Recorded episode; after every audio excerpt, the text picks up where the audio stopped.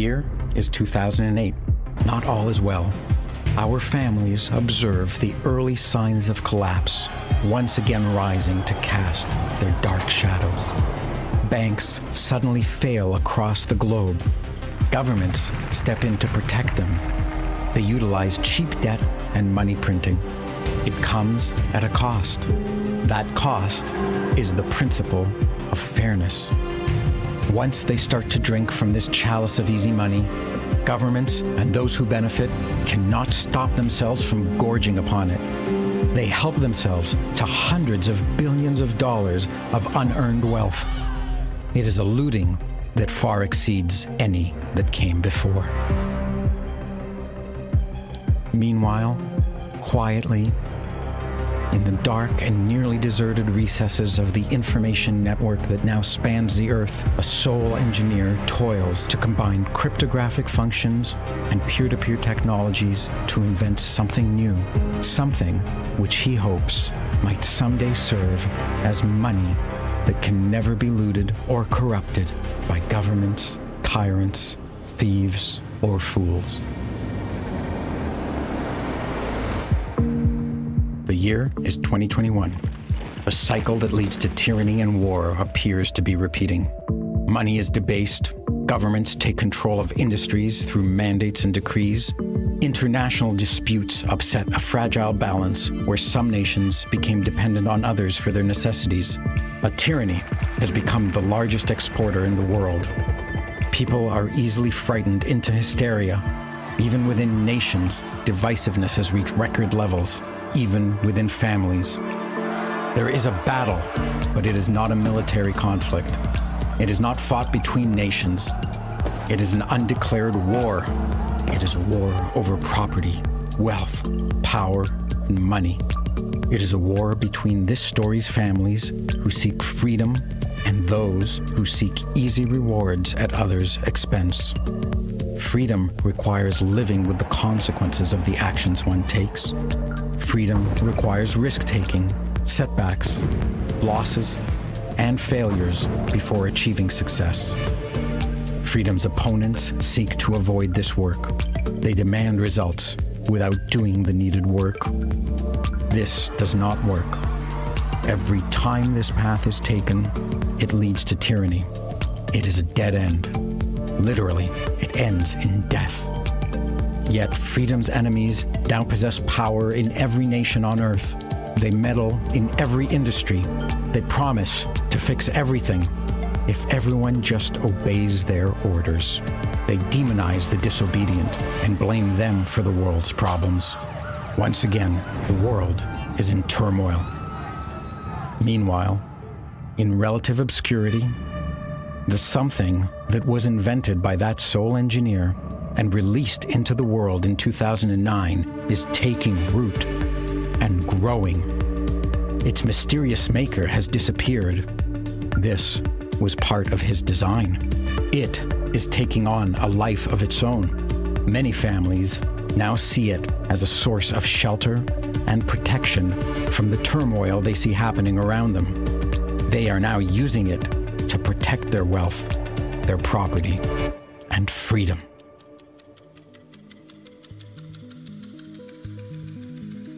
The year is 2048. A hundred years have passed since 1948. As happened then, many of the world's currencies collapsed. Many nations fell. Many businesses dissolved. But, unlike 1948, it is not a time of poverty, of devastation, or of war. Instead, it is a time of abundance, creativity, and peace.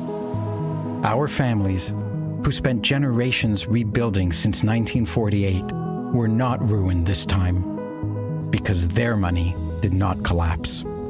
Their money protected them, just as they had planned.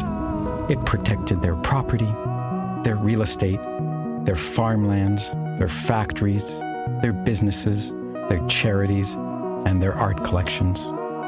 Moreover, it protected human beings. It protected responsible, hardworking, honest human beings. It protected freedom. Their money Bitcoin, the something that that sole engineer released in 2009 was the key technology that prevented a repeat of the destructive tragedies of the 20th century.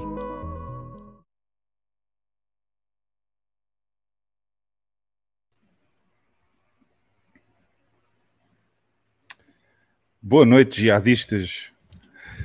Olá, boa noite, boa noite. Boa noite a todos. Salve. Hoje, hoje, até, hoje, hoje, hoje vamos entrar com, com, com o convidado logo desde o início. Isto é só para dizer que eu me esqueci de pô-lo em backstage. O nosso Me camarada. desce aí, me desce aí, pô. Boa noite, pessoal. Bem, até fiquei com tosse aqui. Boa noite ao pessoal todo que está no chat. Bem-vindos a mais uma reunião jihadista, maximalista e quase terrorista. Quase. Ora bem, hoje temos aqui um convidado, o camarada sobrinho. Ah, também já estava para vir cá há algum tempo. A Carla já tinha Salve. falado nisso. E, e deixem-me só dar aqui as boas-vindas ao pessoal que está no chat. O Ju e o Oli está cá hoje. Márcio Valente, como sempre, foi o primeiro novamente. Eu vi ontem à noite o, o post dele, apesar de já não estar no chat. O Bruno Santos, conspirativado, tripinha. Andrei, Andreia, como sempre, Andreia, um grande beijinho para a Andreia, que está, já é nossa seguidora há quase dois anos, desde o canal em inglês. André Cardoso, Manuel Silva, a Maria também, a assistente de produção, está cá. o Leonardo e Tropman, o Kim Barraca, o Tiago, o Ricardo Soares também já voltou, bem-vindo novamente. E João Gabriel, Kiss Ferreira, Duarte Búzio, Mike Menezes, o Ojeda está cá também, como sempre. E Rafaela também está cá, bem-vinda. Uh, o Mike, já vimos, o Padrino, o Void. Bem, pessoal, está muita gente já. Ai, ainda temos aqui mais uns quantos, deixa eu ver. Rafaela escreve em espanhol. Ahm, é verdade, Andreia. O meu boné está cada vez mais sem cor. O sol aqui em El Salvador é muito forte, o preto já foi todo. Já, já desapareceu tudo. Mas isto só lhe dá mais valor, quer dizer que o boné número um está a ser usado. Grande Roy Borg, o Roy Borg também já conhece El Salvador, esteve aqui.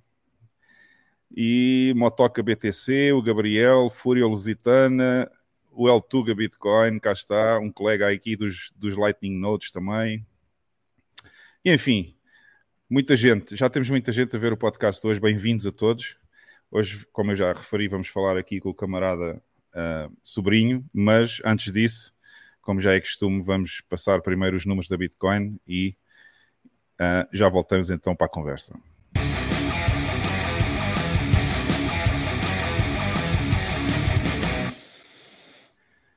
Como sempre, começamos pelos números da temperatura da Bitcoin. temperatura, pessoal. Temperatura em El Salvador, o país da Bitcoin, liberdade, 29 graus. É é um dia especial porque normalmente está sempre acima dos 30, mas estamos com 29, já sabem. Se vierem para cá, vão se preparando, vão fazendo as malas, que aqui é calor todos os dias. Bom, quem quiser conhecer mais informações sobre o podcast, uh, pode vir aqui ao site fumoneypod.com. Eu vou fazer aqui um zoom para vocês verem bem o endereço, fumoneypod.com. Podem vir aqui, visitam o site e aqui neste botãozinho amarelo têm todas as informações sobre as plataformas onde nós estamos. Neste canal aqui, que é o com o fundo verde. E estamos, já sabem, no YouTube, obviamente live, no Rumble, depois de acabar a live fazemos o upload do vídeo para o Rumble, para quem prefere usar o Rumble. Também temos uh, os áudios e o vídeo no Spotify Podcast, no Fountain é só áudio, estamos no Spotify com vídeo e áudio, estamos em Apple Podcasts e no Google Podcasts, e o último link aqui em baixo é o nosso grupo no Telegram, já sabem, podem se juntar a nós 24 horas por dia para falar só de Bitcoin e tudo o que tem a ver com Bitcoin. Agora, números da semana, vamos ver o que é que temos aqui. Pessoal deixa-me sempre sozinho a falar nos números. Desaparece tudo. Bem, o site que a, Carla, a Carlinha Pistola mais gosta, que é o CoinMarketCrap, Temos a Bitcoin sempre em primeiro desde 2009, como sempre, não há hipótese. Estamos acima dos 500 bilhões, 539 bilhões 748 milhões de dólares de market cap e as outras todas, como vocês podem ver, é o costume. Continuam sempre a cheirar mal e sempre com o mesmo nome, portanto não interessam para nada. Uh, claro que Moody Bitcoin Dashboard, vou fazer um refresh para ter os números atualizados. Estamos a gravar live no bloco 784.396. Bitcoin neste momento nos 27.400 dólares. SATS por dólar, o Moscow Time, 3.650. Capitalization, uh, market capitalization 527.2 bilhões, como já disse. Voltamos a ter os números de Bitcoin detidas por empresas. Uh, 1.593.809 Bitcoins. Uh, desceu um bocadinho desde há umas semanas atrás, ou há uns dois meses atrás, eram 1.630 mais ou menos, se eu não me engano. Ah, portanto, algumas empresas venderam Bitcoin.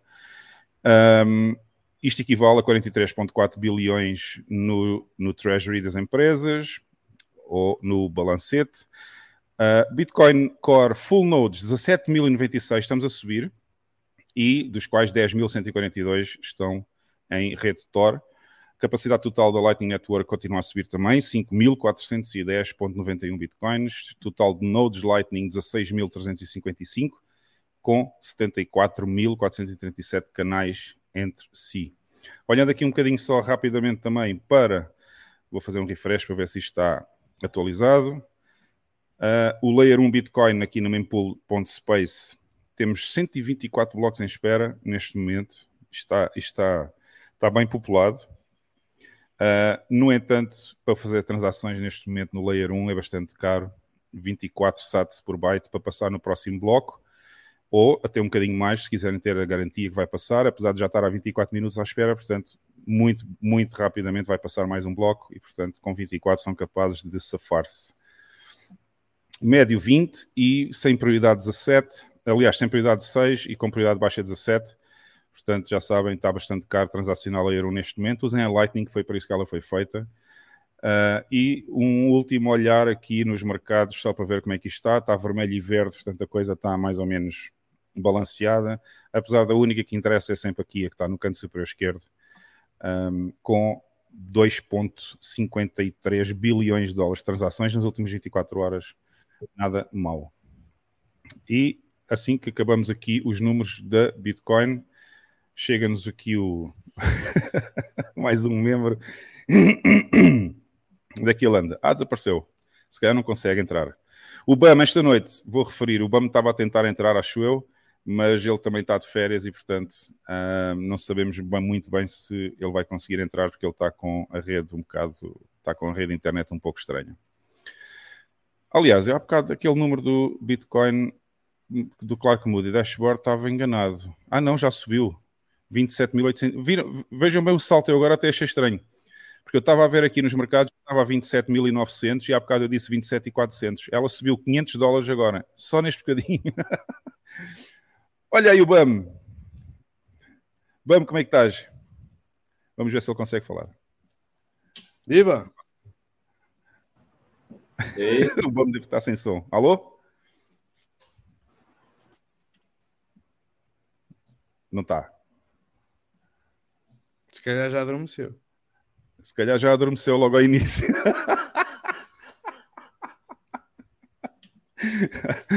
Bem, enquanto vamos ver o som e ver se essa coisa vai funcionar, vamos então rapidamente e agora sim dar as boas-vindas ao camarada, sobrinho, e vamos rapidamente às notícias. Camarada, vais comentar as notícias connosco? Aliás, esta semana é só uma notícia. E... É, então bora, bora. É, e temos um fail, temos uma notícia, um fail, e depois temos os memes e os idiotas da semana, vocês já sabem. Um, e o BAM acabou de mandar aqui uma mensagem em privado a dizer que ainda está a afinar ali o microfone, que a coisa não está, não está a funcionar bem. Ok, a gente vai então passar às notícias. Aí. o quê? Mandou um código Morse aí, eu acho. Né? É. é. Vamos então passar às notícias enquanto, enquanto o BAM afina ali as coisas.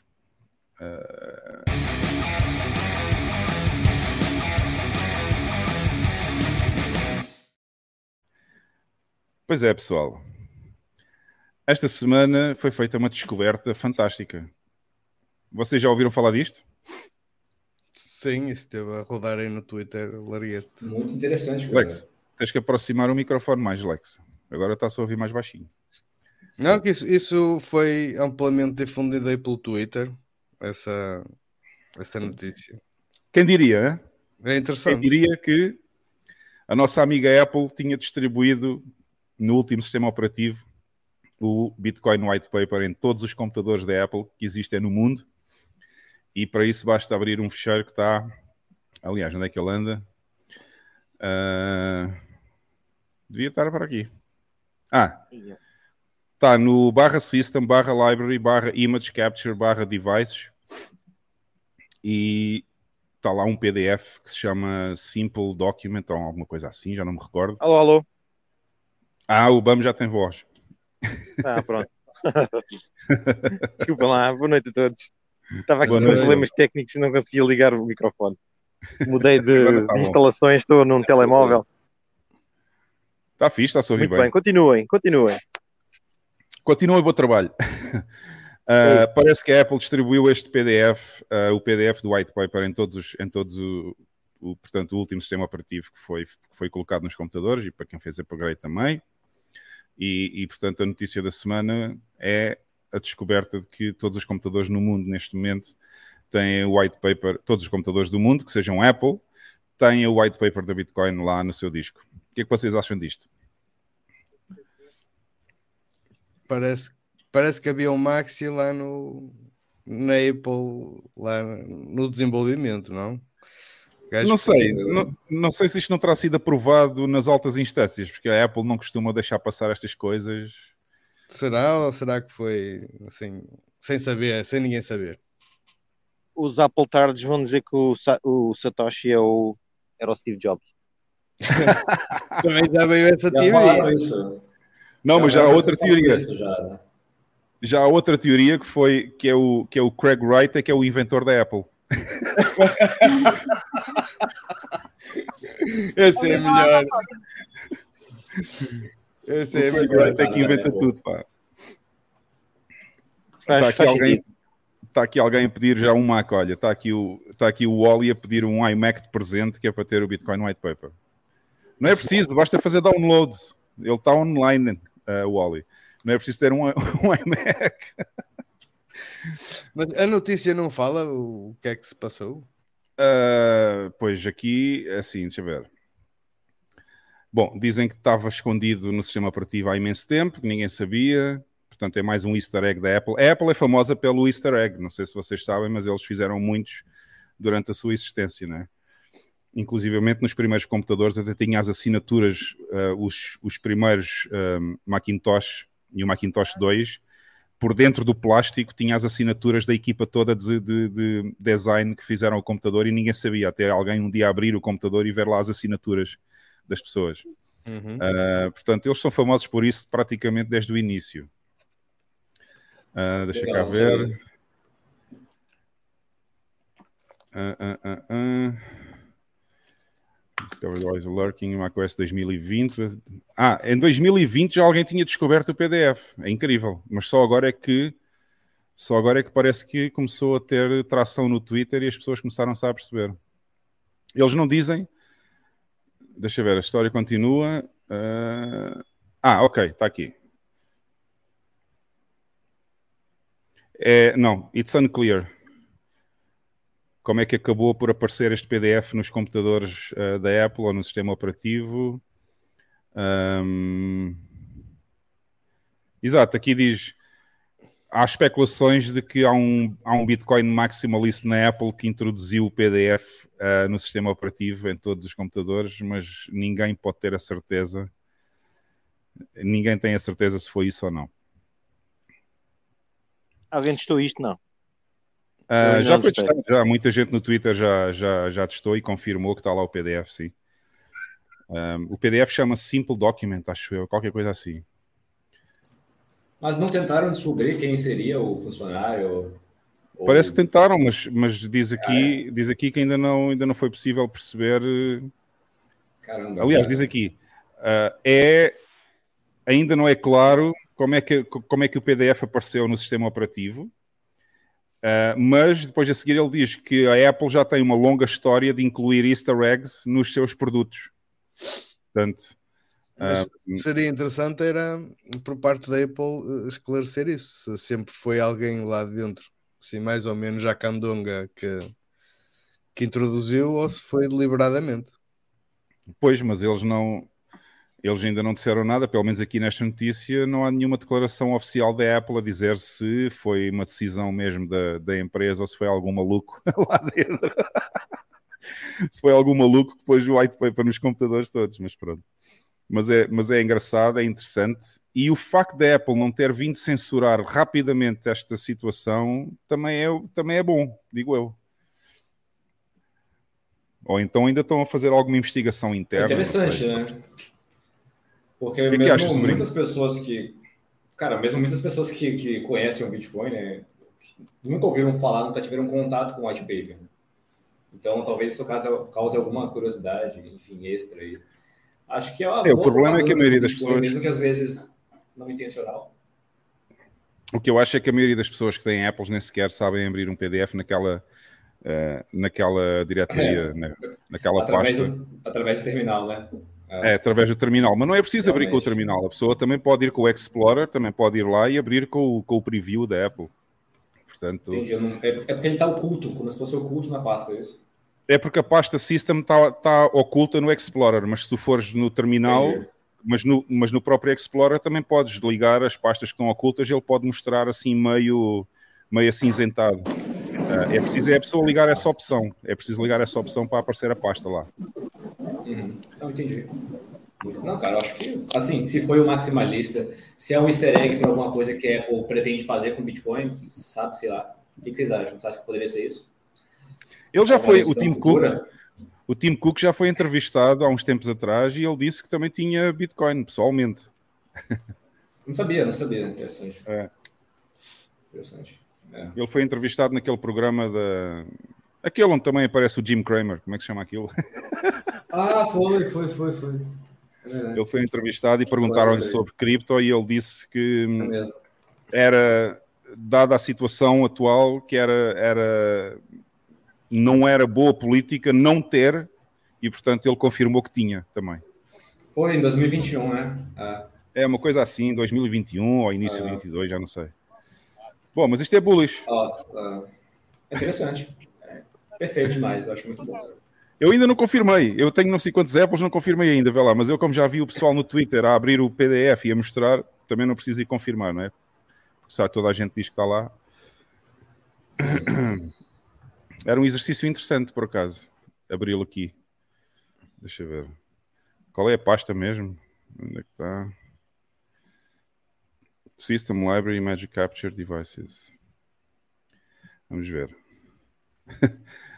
Podem ir falando, pessoal, que eu vou só ver se consigo abrir o PDF aqui.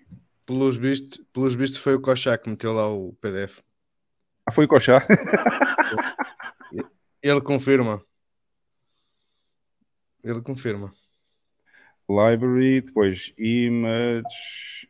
Ah, já não está. Este sistema operativo já deve estar noutro sítio agora. Ah, não está aqui. Image Capture. Devices. Ok. Não tem cá. Curioso. Oh. Só se este é o PDF antigo.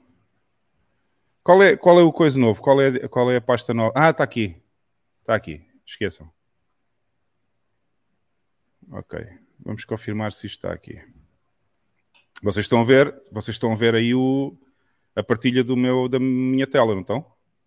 Sim, sim. Aqui é onde está a notícia. Ok. Sim. Isto está só, está só agora na última versão ou isto já vinha, já vinha anteriormente na. Desde 2020, segundo diz ali. Desde 2020. Ah. Yeah. Ok. Contents, Resources. E como é que se chama? Simple Doc. Sim, senhora, está aqui, posso confirmar e vou pôr agora aqui na tela para vocês verem. Uh, como é que eu vou passar isto para ali? Espera aí. Tenho que passar isto assim. Ok. Conseguem ver? Sim, perfeitamente. Sim. Espera aí, deixa-me passar aqui para eu ver deste lado o que é que está a acontecer. Ok. Pronto, já estou na pasta, ok? E como podem ver, está aqui. Eu vou fazer zoom. Está aqui o PDF. E agora vamos fazer open.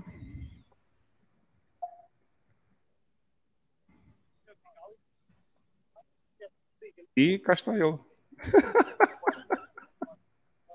Muito bom. E pronto, abriu, pessoal. Portanto, está confirmado, está confirmado em tempo real aqui na nossa live que existe um PDF em todos os Macs no mundo neste momento. Uh, naquela pasta chama simpledoc.pdf. Se vocês forem através do terminal ou se quiserem usar o Explorer, vão ter que ativar as pastas escondidas para poderem entrar no system. Um, e cá está o PDF, como toda a gente confirmou no Twitter, também existe aqui no meu Mac. Uh, portanto, a notícia é Deram esse nome para ninguém desconfiar. Viam lá Exato. Doc e ninguém, ninguém se sente tentado a abrir a se fechar. Não, e mais, e há, e, e há outra coisa engraçada. É, a diretoria. Ver se isto funciona aqui. Funciona. Uh, a diretoria é System Library Image Capture, que é uma diretoria que é usada pelos devices de scanner, device, virtual scanner, ok? Ou seja, quando tu ligas um scanner aqui no Mac, Sim. ele normalmente vai usar esta pasta Image Capture para pôr as imagens e eles puseram aqui o PDF como se fosse como se fosse como se tivesse sido uma imagem que foi Ninguém vai é, é mesmo o tipo de sítio onde ninguém vai ver o que é que está aí, nem procurar nada aí. É... Exatamente, exatamente. Está muito bom. Portanto, confirmado. Não é um fail, é verdade. Um, vou fechar isto e vou passar isto outra vez. Desculpem lá, vou ter que passar isto para o outro lado. Para aqui. Provavelmente isso está aí desde, desde aquela altura em que o, o, o Craig Wright começou com aquelas com os processos a, a pedir para tirarem o, o white paper dos, dos, sítios da internet, a dizer que era propriedade privada e era dele, propriedade intelectual que era dele e não sei quanto. Dá certeza que foi isso. Pois, exatamente. Agora, agora a Meta Apple numa situação complicada. Porque imagina que o Craig Wright uh, faz uma acusação à Apple. E já agora, já agora, na sequência dessa história do Craig Wright, eu estou a mostrar o meu site pessoal. Uh, e como vocês podem ver, já há muitos anos que eu tenho aqui o Bitcoin White Paper. E na altura que o Craig Wright começou a processar todas as pessoas, eu pus, eu pus aqui no site: Yes, Craig Wright, I hosted too, sue me. ao bom estilo do Hugo Ramos. só, só, para chatear, não é? Bem, uh, portanto. Mas aí, será, que ele, será, que ele, vai atrás da Apple agora? Como? Pois? Será que ele vai atrás da Apple agora? Isso é que era engraçado. É, tô curioso. Isso é que era engraçado. engraçado e temos aqui uns mimos já sobre isso e tudo, esta semana. Bom, vamos então a, a notícia da semana foi, foi muito interessante. Não, não vamos passar mais nenhuma notícia, porque esta chegou já para animar aí o pessoal todo da bolha bitcoinheira. Vamos então. Uh...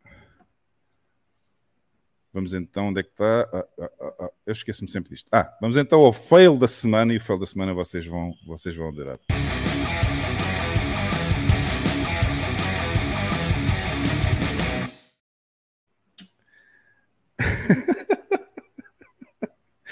o fail da semana foi. Por acaso, não sei se tirei um screenshot ou se já apaguei, mas agora já não está lá. Não sei se vocês repararam no Twitter esta semana, o, o nosso querido, querido maluco de serviço Elon Musk decidiu colocar o, o símbolo da Dogecoin como o logo do Twitter. Acho que toda a gente que tem Twitter deve ter reparado nisso, não é? Sim, sim, sim. E, portanto, e, portanto deixa-me ver se ainda está lá. Ah, já não está. Já não está lá. Ele já tirou. Eu bloqueei a imagem, mas ele já, ele já retirou, não é? Ele já retirou. E precisamente este ah. fail, esta notícia do fail, é precisamente o porquê que ele tirou.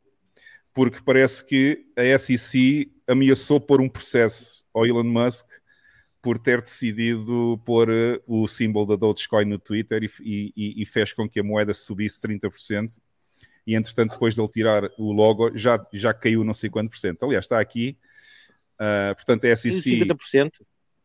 Já, já, já caiu uma data de coisa. Está aqui a fotografia, olha. Uh, a partir do momento que ele tirou o logo do Twitter, olha só a queda do Doge. Pois, eu não tinha noção era que era, era tanto em porcentagem. Pronto. Uh, a porcentagem, não sei, deixa eu ver se eu consigo ver aqui. Ah, não está em porcentagem, está em valor. Uh, mas estava aqui, estava em estava em ponto 09 e caiu para ponto 0,85. Sim, mas assim ainda foi uma caída grande. Aqui diz 7,5%, mas eu sei que já caiu mais do que 10 até agora. Até ao momento já caiu mais 10. Portanto, e é SEC, óbvio. Diz, Carla. É o pump and dump clássico do Ela. É o quê? O pump and dump clássico do fanfarrão. Exato, exatamente. Essa brincadeira já deve ter feito mais uns milhões. Então, ele precisa de liquidez. É. Ele Estão a ver, pessoal? Ele Estão a ver, pessoal? É para, isto que serve, é para isto que serve a shitcoins. É para isto que serve a shitcoins. Ele, ele para dar desconto nos automóveis, teve que ir buscar algum lado. Eu yeah. juro que eu não percebo para que é que o gajo mete nisto, mas pronto. Eu acho, que ele, eu acho que ele já faz isto só para. Ele não tem nada para fazer. Isto é, deve ser só para passar o tempo a gozar com as não, pessoas. Não, ele curte, ele já assumiu que ele Para meter nojo, isto é para meter nojo. Eu não percebo Sim. qual é a ideia dele. Mete-se em, em, problemas com, com as autoridades. Estupidamente. Ele não precisa deste dinheiro. É... No publicity is bad publicity. Eu acho que é mais ou menos esta a teoria. É, pode ser que ele leve isso como lema. É. Eu acho que isto é para aparecer, porque ele tem um ego muito grande e isto deve ser para aparecer ainda mais nas notícias. O que é que não, achas, essa, camarada? Cara, essa estratégia do Elon Musk do fale bem, fale mal, fale de mim, ele usa isso não só para o Twitter, né? Mas também para a Tesla. Uh, cara, a Tesla, eu acho que já é a maior montadora de carros, talvez, aí. E eles não investem quase nada em marketing. Eles dependem praticamente da pessoa do Elon Musk por si só, né? De certa forma. É. E assim, cara, dentro desse. Ele, ele é um troll, literalmente, né? Ele, ele não é nada mais do que, do que um troll, né? E dentro desse cenário cantilionário, né? Ele é um que conseguiu se aproveitar do, do desse meio shitcoinheiro e escolheu ali, elegeu uma, um tokenzinho para ele ficar brincando e ele vai continuar fazendo isso. Então, foi. Vamos ter que levar com isso, né? Assim. É, mas é relevante, ele, ele vai continuar forçando isso, eu acho. Ele daqui a um mês ou dois aparece com outra coisa parecida. É, vai fazer agora, não sei se, por exemplo, ele aceitaria colocar um zap como o que tem no Nostro, né? Onde o pessoal consegue mandar tips, pequenas gorjetas em, hum. em satoshis. Não sei se ele faria isso no Twitter e colocar como Dogecoins, não sei. É, mas ele pode fazer algo assim nesse sentido para dar um, dump, um pump de novo nessa, nessa moeda aí. Enfim. E aí é, eu tenho dúvida se ele é, se ele é tão antissistema assim, né? Quanto alguns acham também, porque ele também tem uma empresa que está por trás de toda essa agenda ecoterrorista aí, falando de energia limpa, criticou o Bitcoin, que uh, o Bitcoin polui, deixou de aceitar na Tesla, então não acho que ele seja um cara muito antissistema, não, como alguns acham. Né? É, foi um fail interessante. Pronto, é mais uma, é mais uma coisa para ele é. aparecer aí em todas as notícias. Uh, mas desta vez o fail não é assim tão. Quer dizer, ele já arruinou muita gente, eu aposto, com o Doge, não é? Já houve muita gente que deve ter ido atrás dele e já perdeu tudo o que tinha. Mas isso, essa é a parte triste, não é? Se isto, se isto é uma brincadeira, essa é a parte triste. Mas pronto, ele continua a ser o Elon Musk que sempre foi e as pessoas já sabem como é que ele é. Portanto, eu de certeza absoluta que ele vai fazer mais destas no futuro. Bom, vamos então aos memes, pessoal, que vocês gostam tanto dos memes da semana. Esta semana temos aqui uns memes engraçados por causa desta história da Apple. Também.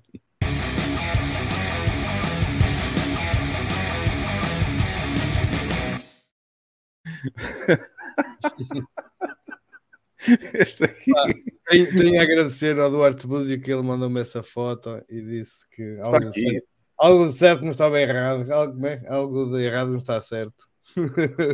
Está aqui o Duarte Búzio. O Duarte Búzio tem feito algumas contribuições interessantes e esta vez também começamos logo com este meme que eu acho muito, muito engraçado.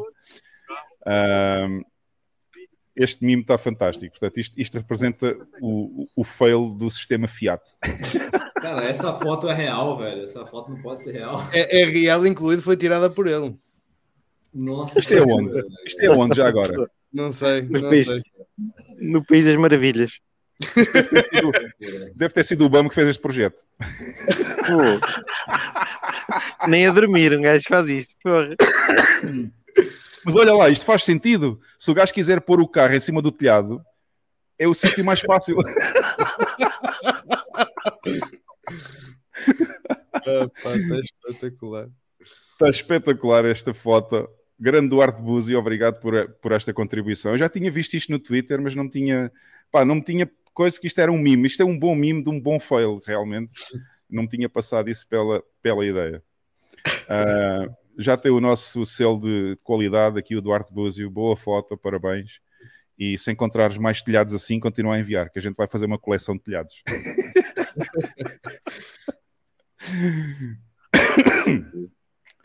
Bem, passando ao segundo, do Beery Night. O Beery Night, como sempre, em grande aqui no nosso podcast. Uh, continua a fazer uns mimos, uns mimos espetaculares. É uma bolinha no canto. É, metam uma bolinha. No... Não, já têm duas bolinhas cá em baixo, portanto o pessoal percebe. duas maneiras de conviver com o Estado: confiar ou não. Portanto, está aqui uma boa, está aqui bem, bem visualizado como é que é confiar no Estado, pessoal. Beery Night em grande, parabéns, Beery Night. Continuamos à espera que tu um dia percas, percas o medo e, e, e aceites ser nosso convidado aqui no, aqui no podcast para falarmos um podcast inteiro só da cultura Bitcoin e dos memes. Isso é que era fantástico e o Beery Knight acho que é a pessoa ideal. Uh, vamos ver se ele no futuro aceita vir, aceita mostrar-se, não é? Porque ele, ele, ele prefere ser mais reservado e por isso ainda não vai. Bom, continuando. este também está muito bom. Portanto, temos aqui em cima uma fotografia de um monge budista que representa o Bitcoin hodling. Uh, a seguir temos uma fotografia de um gajo completamente maluco, cheio de, cheio de papéis e linhas atrás na parede e não sei o quê, que é o tipo que explica a Bitcoin, e depois temos em baixo o mining Bitcoin com uma cena do uma cena do Mad Max, que eu adoro. Digo já que sou fã, eu sou um grande fã do Mad Max, tenho os filmes todos. Eu também, é muito fixe. E, e acho fantásticos. Acho, acho os filmes Mad Max fantásticos e deviam continuar a fazer mais. Camarada, o que é que achas deste mimo? É uma boa, é uma boa representação, Cara, né? Perfeito, perfeito. É... é uma boa, é uma boa representação. Eu, eu tenho muito, eu tenho muito isso às vezes de, de ficar me segurando, né, para não explicar o Bitcoin para a pessoa e parecer um louco completo. E, é, Mas há mimos, há mimos que nem precisam de explicação, né? É, eu prefiro estar no modo monge assim na maior parte das horas. Eu estou. É Olha, eu já, eu já, eu já fiz os três, eu já tive nos três. É, hoje em dia já não. Para a foto 2 já não tenho paciência. Nem eu. Então dediquei-me. já não tenho, sinceramente, já não tenho grande paciência para tentar explicar Bitcoin a pessoas que não entendem, simplesmente não entendem. E então agora estou mais dedicado, agora estou mais dedicado à foto 1 e à foto 3. Bom, bom. É um bom equilíbrio. é. Bom, passando ao próximo meme, este também já tem o selo, já, já tem o selo de qualidade. e pá, Jesus. Quem é, quem é que pôs esta merda aí? Oh meu Deus. Quem, quem foi o maluco que pôs isto aqui? Quem foi? Quem foi? Quem foi? Mas eu não submeti nisto, não era para trazer para aqui, pá. Mas trouxe eu, eu por, precisamente por tu não queres trazer é que eu trouxe. Portanto, este meme diz tudo. Diz tudo. Né? O pessoal só a tentar viver a sua vida normal e depois o pessoal da propaganda trans. Trazem o trombone. Qual? Isto é uma representação exata do que está a passar no mundo neste momento. O gênero neutro já chegou em Portugal? Ah, em Portugal já temos todos, 20 e já, tal géneros. Já chegaram todos. 20 é pouco, isso é só a segunda-feira. Chegaram vários, né? Entendi. Inclusive, eles agora a, a, acrescentaram mais duas letras lá ao. ao, ao a, como é? Aquele no Canadá, viu? Foi isso. É... é isso que estás a dizer. Não, que agora acrescentaram. Era LGBTQI, não era? É pai e Agora é S2 LGBT. Não, é do... 2S. Eu acho, eu acho que isso é, é, é, é Two Spirits, é dois espíritos, é uma merda índia qualquer. é, é malta chanfrada lá no Canadá. a malta chanfrada no Canadá, mas eu acho que isso não é consensual. Eles, eles, antes, era, antes, era só, antes era só sufixos, agora é prefixos também, aquilo acho que não é consensual. Ainda, aquele bloco vai ser rejeitado. Não é, e, e, e, este tipo de conflitos tendem a acontecer neste tipo de movimentos, como aconteceu no movimento. Não, aquele, aquele bloco vai ser rejeitado e eles vão minar outro. Eu acho que. Eles dividir, por entrar em ruptura e dividir-se. Eu acho que os, os, prós e contras deviam se juntar todos tipo hooligans e, e resolver isso uns com os outros. Mas, mas vocês viram essa conferência de imprensa ou imagens dessa conferência de imprensa? Aquilo parecia o circo. eu vi, eu vi. E assim, eu tive, tentado, eu tive tentado a pôr esse vídeo para os idiotas, mas depois, como não tinha assim muito a ver com Bitcoin, decidi não, pôr. Ah, não, não. Yeah. Mas pronto, é o que é. Adiante. Mas há um meme, há um meme sobre este meme também, ou, ou, seja, há um meme parecido com este que é muito engraçado, que é um tipo a perguntar, tem, tem esta bandeira, e depois há um tipo a perguntar, mas esta bandeira é de onde mesmo? Qual é o país desta bandeira? Qual é o país? Qual é o país desta bandeira? É, exato. E depois, ah, e depois alguém diz: pá, eu não sei de onde é que é, mas as gajas lá são todas muito feias. Tem algo diferente nas mulheres lá. Temos é. que mandar o talento para lá. É da água, deve ser da água. É da água que eles têm lá. É. água engarrafada. O talento dava-se bem neste país. Olha, olha, olha. Se calhar sim, se calhar sim. Bem. Mais, o que é que há mais? Vamos passar aqui ao seguinte. Tu queres é que eu tire ali o teu? Não, é, é que eu ainda não vi os mimos. Que... Eu não propus mimos nenhum e ainda não vi nada do que, que, que é Exato, é foi, só, foi só para te chatear que eu pus este mimo, porque tu não puseste mimos nenhum esta semana. Já percebi. Uh, temos aqui outro muito, muito interessante sobre o Estado e o Giga Chad. Uh, o cidadão, você precisa ser eficiente a falar com o Estado. E o Estado, porquê? Porque é para isso que eu te pago. Eu não preciso ser eficiente, você não tem a opção de parar de pagar. é muito bom. É isso. É isso. Está certíssimo. Os mimos, os mimos não falham. Os mimos só têm piada quando são verdade. Percebe? Isto é, é muito bom. Se há um mimo sobre isto é porque é verdade. Exatamente. um, temos aqui outro. Este está fantástico. Este adoro. Mandado, uh, enviado pelo Bitcoin Pleb. O Bitcoin Pleb, boa contribuição. Uh, e deixa-me cá fazer um, um zoom que é para vocês verem melhor.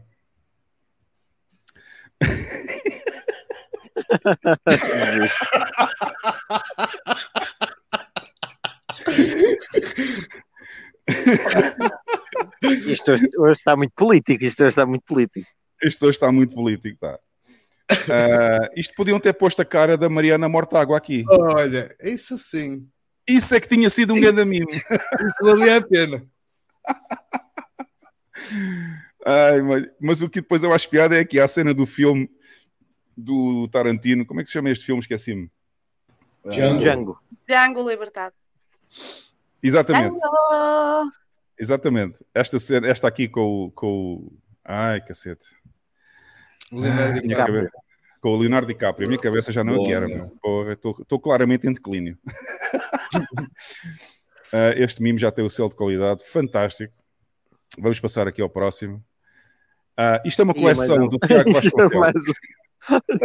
o Tiago Vasconcelos já vi que anda aí a amarrar aí nos comunistas forte e feio. É. o Tiago, acho que é a primeira vez que ele manda uma contribuição aqui para o podcast. É mimos. Uh... é preciso explicar? Não. É mais ou menos isto. Portanto, temos, temos aqui os políticos de esquerda, não é? Com uma cabeça em, em forma de foice e martelo e a perguntar ao Giga Chad porque é que ele está zangado com as políticas deles. E ele diz: porque as, suas, as vossas políticas tentam roubar o meu salário, a minha propriedade, a minha liberdade e ainda tentam matar-me ou prender-me. É fácil perceber, não é? Pronto. Bom, tirando a parte que não é só os comunistas, mas pronto. Exato. Adiante. Os xuxas também gostam disto. Uh, e depois a seguir temos a continuação, que ele, ele mandou quatro na realidade. O Tiago, grande Tiago, um grande abraço ao Tiago também. Não se esqueçam de subscrever o Aceita Bitcoin no podcast no YouTube. Um...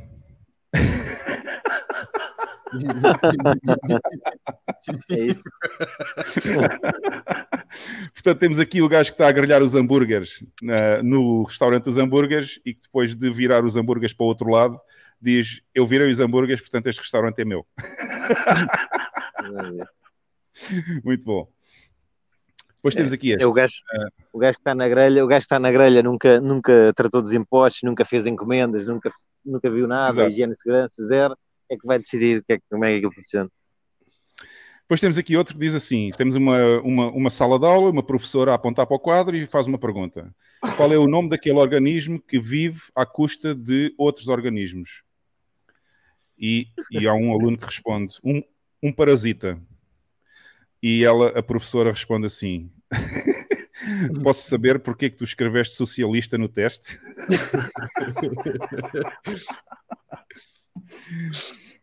e ele faz uma carinha de irónico no final.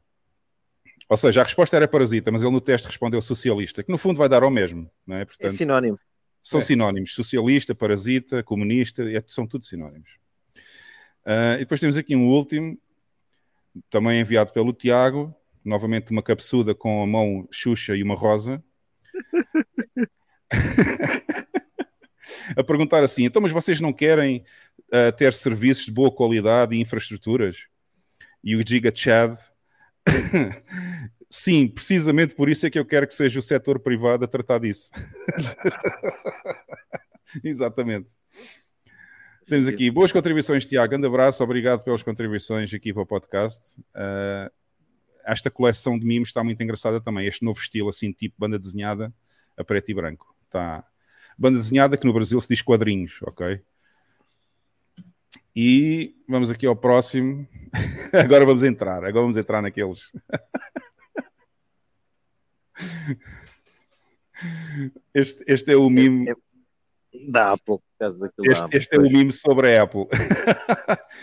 Portanto, tu recebes o Bitcoin White Paper, tu recebes o Bitcoin White Paper, tu recebes o Bitcoin White Paper, toda a gente recebe o Bitcoin White Paper.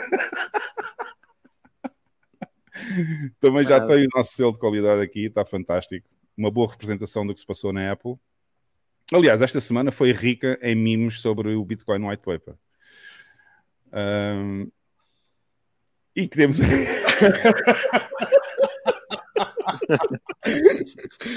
que merda.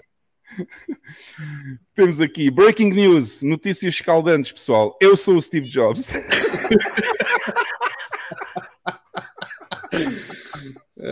Com uma fotografia do Craig Wright. Portanto, Craig Wright confirms he founded Apple. Portanto, ele confirmou que foi o fundador da Apple de verdade. E processa uh... quem disser o contrário. Está muito bom. Uh, epá, eu fartei-me de rir com os memes sobre, sobre o Bitcoin White Paper e o, e o, e o Craig Wright esta semana. Uh, não, não podia pôr todos, mas há muitos memes no Twitter sobre isto. E vamos fechar em grande com um grande meme do Billy Knight para mim, apesar da história da Apple esta semana, este meme é fabuloso. Muito bom. Portanto, eu acho, eu acho que não é preciso palavras, vocês sabem quem é que está na cama, não é? Eu, eu não sei o nome do gajo, mas eu vi isso também no Twitter, um brazuca também. É o Easy uh, Nobre. Exatamente. Não sei como é que ele se chama. Easy Nobre. Mas andou a trocar umas farpas com, com o Trazeitão, não foi? Exatamente. Yeah. E também comigo. Eu também disse que ele era um idiota e, já, e perguntei-lhe se ele já tinha dado o cu para os cachorros. é, que, é que falta saber isso. Falta saber se ele cumpriu ou não. Exato, é, ele não respondeu. Ele... Ele, ele... não respondeu à minha pergunta. Agora reparem, eu só reparei nisto agora. Reparem aqui à direita. Ele não disse que sim, nem que não.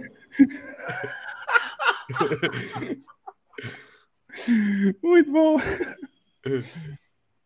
O Beery Night, fantástico. Para mim, este meme é o meme que ganha a semana toda. Apesar das cenas da Apple estarem muito boas com o Craig Wright, este meme representa muito bem a história do, a história do Easy Nobre ter dito em 2013, se não me engano. E vocês já vão ver, porque ele, esta semana, é um dos candidatos a idiota da semana. Fiquem para ver, porque vai ser bom.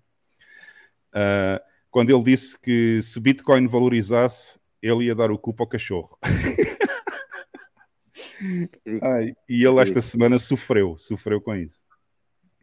Bom, Mas há, há, gajos que falam demais. Pá. O gajo, isso, eu acho que isso foi dito para em 2013 ou o que foi, mas ele há pouco tempo andava a perguntar como é que se comprava na, na, na Coinbase. Sim, ele já pediu desculpa, já disse que se enganou, que afinal o Bitcoin não era o que ele pensava, não sei o quê, blá blá, mas é assim, as coisas são ditas, ficam para sempre. Claro, claro. e depois ainda se enterram mais em vez de, em vez de, de darem a, a, a cara, a, em vez de darem a, a mão à palmatória. A, palma, a mão à palmatória, porra, agora estava a trocar isto tudo. Ou o a corpo mão à palmatória. Sim, exatamente, exatamente, estava aqui a trocar os dois ainda, ainda, ainda carregam mais no pedal, ainda, ainda insistem mais em ser brutos e broncos, pá, pois é isto. Depois a malta cai em cima deles e Claro, claro. Uh, bom, mas fantástico. O, o, o Knight, para mim, tem sido dos melhores, dos melhores criadores de mimos e até mesmo competindo com os mimos em língua inglesa e tudo, com o pessoal de fora. O Knight é fantástico.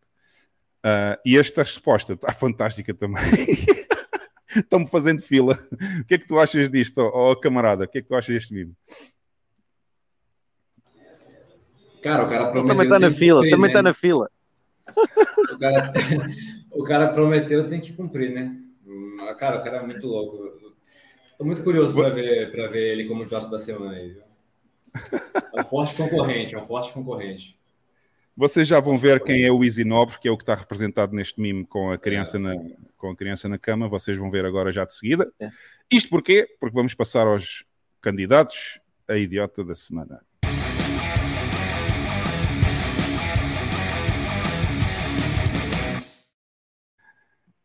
E aí está, pessoal. Chegamos àquele momento que vocês adoram, que é ver os maiores idiotas desta semana. Lex, diz-nos aí o que, é que, o que é que vamos ter. O que é que vamos ter aqui? O Lex está. Estás mudo, Lex. Peço desculpa. Estava a ver. Então, esta semana temos quatro gloriosos candidatos a idiotas, sendo que o primeiro vem lá de fora, que é o Compound, que é um, um podcast. Uh, the, worst, uh, the Worst Chart and the Finance. Uhum. E depois temos o, o nosso famoso Easy, Easy Nobre, o nosso representante memético. o rabinho de cachorro. O rabinho de cachorro. Não, não sei se ele, pois, ele é capaz de ficar com o rabinho como um cachorro quando ele anda a gastar no, no alcatrão. Depois temos também já uma pessoa conhecida deste meio que é Elizabeth Warren, que é aquela senador ou qualquer coisa que é anti... aquela que é, é nativa americana, não é? É. que ela quer formar um exército anti-Bitcoin. Anti e depois temos o Nando Moura que também tentou dar ali uma descascadela ao trezeitão. Exato. Mas, mas, não, mas, não, mas não percebia nada daquilo que estava a falar, não é? Bom, Uh, esta semana foi rica também, além dos mimos, foi rica em idiotas, portanto, esta semana temos quatro, quatro logo para vocês verem. Vamos começar já de seguida e vamos pedir os comentários também ao camarada depois de vermos os vídeos. Vamos, vamos, vamos perguntar qual é a opinião dele. O primeiro vídeo é em inglês, portanto é o único em inglês esta semana. Ah, não, são dois. O da Warren também é em inglês, mas pronto. Vamos então. Isto é um podcast que se chama The Compound, que são dois tipos que falam de fiat, basicamente investimentos em fiat, e depois tem aqui uma saída boa uh, sobre a inflação. I want to talk about the worst chart in all of finance.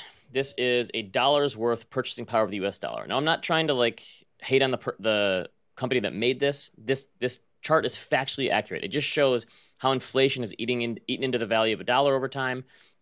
But I feel like there's there's two ways to look at this kind of chart, and it shows like the one way is to say that inflation does eat away at your purchasing power over time and you need to be able to invest and take some risk to beat the value to beat inflation over time. Like you, you if you bury your money in the backyard guess what? In 30 years it's not going to be worth as much.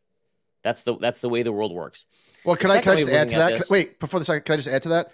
That's what makes this country so beautiful is the dynamism of of capitalism yeah, you should be penalized for holding cash forever. Invest it. like contribute to society, and there are marvelous gains to be had. Yes, uh, I didn't realize you were a penalized guy instead of penalized. I, I think I'm penalized. Yeah, yeah, I am. Okay, all right. It's it, it actually sounds smarter than penalized. It sounds like it's something a British person would say. That's like I feel like that penalized is the British way of saying it. So you're very put a top hat on you. I don't even know that I, so, I've ever heard anyone say penalized. All right, back to the worst chart in finance. But yes, there was a lot of Drake Drake's fans. I didn't know Drake's existed. The the second kind of person looks at this chart and says, hyperinflation, end of fiat system. We need to go back on gold or or Bitcoin is going to save us. Or and that is just the wrong way of thinking about this because even if I, I look at this, hundred dollars in three month T bills going back to 1928 grew to more than 2200 by 2022 even if you adjust inflation $100 would be 117 in three month t-bills which are effectively a savings account like the, the least amount of risk you can take and it's backed by the government. So yeah to your point about dynamism and being penalized like if everyone was just paid money on their dollar bills that they held there would there wouldn't be as much you wouldn't have to take as much risk or there wouldn't be as much risk taking if you were just if the government paid you money for holding a dollar bill. Why would they do that? That doesn't make any sense anyway i think this is one of the worst charts in finance based on the way people take it Ai, Jesus. Eu acho, Ai, que, ele, eu acho que ele queria mais dizer pennies lies. Pennies lies. que é o pessoal, o pessoal que segura dólar leva. O pessoal que, leva, que segura dólar leva com o pennies lies. Dólar e Fiat. Leva com o pennies lies. Portanto, este, é? este, este, estes dois candidatos a idiotas acham que ainda bem que existe inflação, que é para obrigar as pessoas a investir o dinheiro porque investir o dinheiro contribuem para a sociedade e têm sempre uh, riquezas no final do arco-íris, basicamente. Eu gostava que um deles, é eu gostava que um deles mentalidade keynesiana. É, é. típica, típica.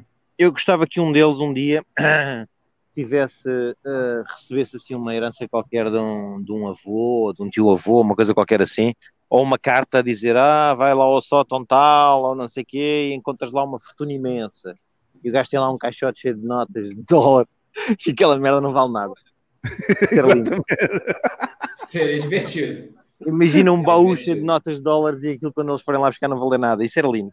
Um gajo desses recebeu não. uma. Era coisa merecia. E pior, e pior, podia acontecer o que aconteceu ao Pablo Escobar, que escondia o dinheiro debaixo da terra e depois, quando começou a ir lá anos, anos depois, as notas estavam todas corroídas, estavam todas mordidas e estavam e desfeitas ratos, praticamente. Os ratos comiam-lhe as notas. É. Mas eu, eu, por acaso, por acaso esqueci-me de guardar, mas esta semana apareceu-me um vídeo no Twitter que era um senhor já uma certa idade no Brasil que ele também guardava o dinheiro, mas não deu por ela que trocaram uh, a moeda e então quando ele foi buscar o dinheiro já não valia nada. Já nem podia trocar o dinheiro. Quando tirou era cruzeiro. Não voltaram cruzeiros. É, cruzeiro, mas era cruzado, uma cruzado novo. Era uma pilha de dinheiro que ele tinha. Nos 50 anos no Brasil e é muito comum você encontrar famílias antigas que as pessoas só esqueceram, esqueceram de converter e acabou ficando lá. Perdeu o valor, virou uma, uma memória, né? Virou uma lembrança. É, exatamente. Mas, cara, eu encontro esse argumento com muito mais com muito mais frequência do que eu gostaria, viu? Várias pessoas falando, nossa, mas com o Bitcoin, então, sendo limitado, as pessoas não vão querer investir, não vão querer fazer nada. Eu, sim, exatamente, vai todo mundo virar um robô e ficar lá. Igual o Ralph parado. Sacanagem. Bom, vamos então, vamos então ao segundo, vamos então. Um... Já está respondido. O podcast chama-se The Compound, exatamente é, é fácil procurar no YouTube. Escrevam The Compound e aparece lá. Vamos então ao segundo candidato a idiota, que é a pessoa que está representada no meme que nós vimos no final. Este aqui, vou só recordar. Portanto, neste meme, uh, a criança que está na cama é o próximo candidato a idiota. Vamos então ver. Bitcoin é uma moeda virtual que foi criada em 2009. Que maluco de internet pensa que vai substituir o dólar e o euro no futuro? Só que, obviamente, Bitcoin é coisa de retardado. E no meu site, se você dar uma clicadinha lá em hbdia.com, eu vou te explicar por quê. Você vai lá, eu escrevi um texto completo com fotinhas, com exemplos, com links, tudo muito bem pesquisado para sua conveniência. Para assim que o maluco da faculdade for falar para você sobre essas novidades do Bitcoin, você pode esfregar na cara dele que ele é um retardado. tá bom, meu. olha a cara, olha a cara do é. sobrinho. É figurinha bem pesquisado. É isso é, não, foi bem, não foi bem pesquisado. Esse vídeo dá muita vergonha, meu Deus do céu. Mas esse vídeo é de, é de quando? Isso é recente ou é antigo? Não, este vídeo já é 2013. Foi, foi na época que ele disse que se Bitcoin valorizasse, ele dava o culpa ao cachorro. Ah, pronto. A Carlinha quer falar, já percebi. Já ligou a câmera quer falar. Não, não, não. Esse vídeo é sem comentários. E ele também. Este, ele este é, é o tal. Ele teve um momento infeliz. Este é que é o tal, o gajo é uma fraca figurinha. É o Easy Nobre. Este é que é o famoso Easy Nobre. Eu, Mas famoso porquê? Famoso porque foi ele também dessa história do cachorro e não sei o que esta semana que toda a gente falou. Mas só, só é por isso, ele é só famoso por isto. Ele Mas fala é filme, por isto. Ele fala de animação, de coisas de cultura nerd, essas coisas assim, só. Mas ele tem milhões de seguidores, né? E eu acho que fez é, um react. Ao... Eu acho que ele fez um reato ao podcast do Monark uhum. com o Renato e houve alguém que comentou esse, que ele estava citado no livro do Renato e que foi o Dom, não sei das quantas, e também disse que, que ele tinha, tinha, dito, tinha feito essa promessa, não é? E a perguntar se ele já tinha cumprido. eu também lhe perguntei, eu também Deixa-me pôr aqui. Ainda bem que eu não conhecia esta criatura. Cara, o problema é como é que você vai saber se ele cumpriu ou não a promessa? Como é, quem vai conferir isso? É. Pela cara dele, ninguém quer conferir, mas pela cara dele eu aposto que sim. Eu também, eu também. Eu acho que ele já cumpriu já. Eu não pus aqui um. Onde é que está? Eu pus aqui também um. Pus aqui. Onde é que está? Está aqui, é este mesmo. Eu vou pôr aqui para vocês verem.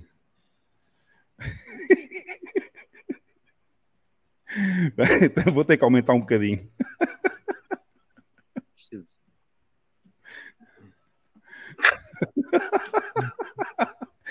Pronto, eu também esta, esta semana participei na polémica também uh, e, e, perguntei a ele se já, se já tinha cumprido a promessa. Bom, vamos então, vamos então ao terceiro. Vocês vão adorar o último. Eu, eu hoje até troquei a ordem dos idiotas porque vocês vão adorar o último. Mas o terceiro, como disse o Lex, é a nossa amiga Elizabeth Warren a explicar que a Bitcoin não tem qualquer valor. Bora aí. With Bitcoin, there's no thing that backs it up. And and that's what makes it different. It's just belief. You and I assess. You assess the value is going to go down. I assess it's going to go up, and therefore I buy. So it's no. So it's more like this artwork. No, no? because at the end of the day, I can hang that thing on my wall. Right. And I can enjoy it, or I can it. throw darts at it. Um, you could sell it for money. Sure, you can. Right. I mean, there are features about it that are the same, but it's it's not the same. And look, one of the things we have to remember about there are a lot of things that come within this crypto world. So, for example, we could be talking about instead of Bitcoin, we could be talking about digital currency. Now, that's something very different. I think that's different too. I buy that. I accept that. That's right, because yeah. that's a government backed mm-hmm. um, uh, electronic transfer and it can be denominated in dollars, it could be denominated in euros, it could be denominated in some new language that's made up. But that has something that backs it up. It has a government that says if at the end of the day there's a run on this stuff, everybody wants theirs out, the United States government promises there will be something to back it up. Um, and uh, that's what banks are about. There'll be somebody there to back it up. But with Bitcoin, that's not the case.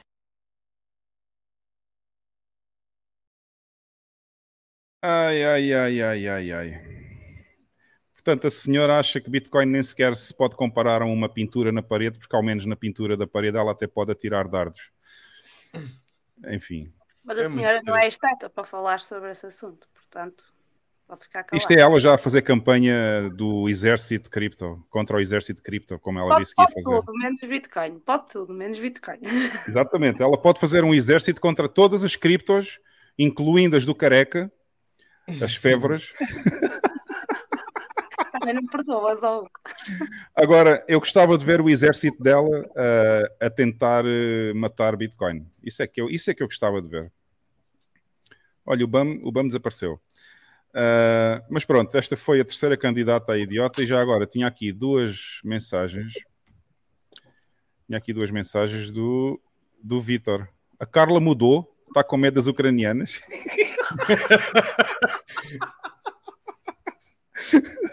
Ela estaria se houvesse tingido o cabelo de loiro, né? É, exatamente. Não, não ah. Ela não precisa, não precisa, que é isso. Uh, muito bom. Um grande abraço ao Vitor Visão Libertária, que tem sempre umas piadas boas aqui.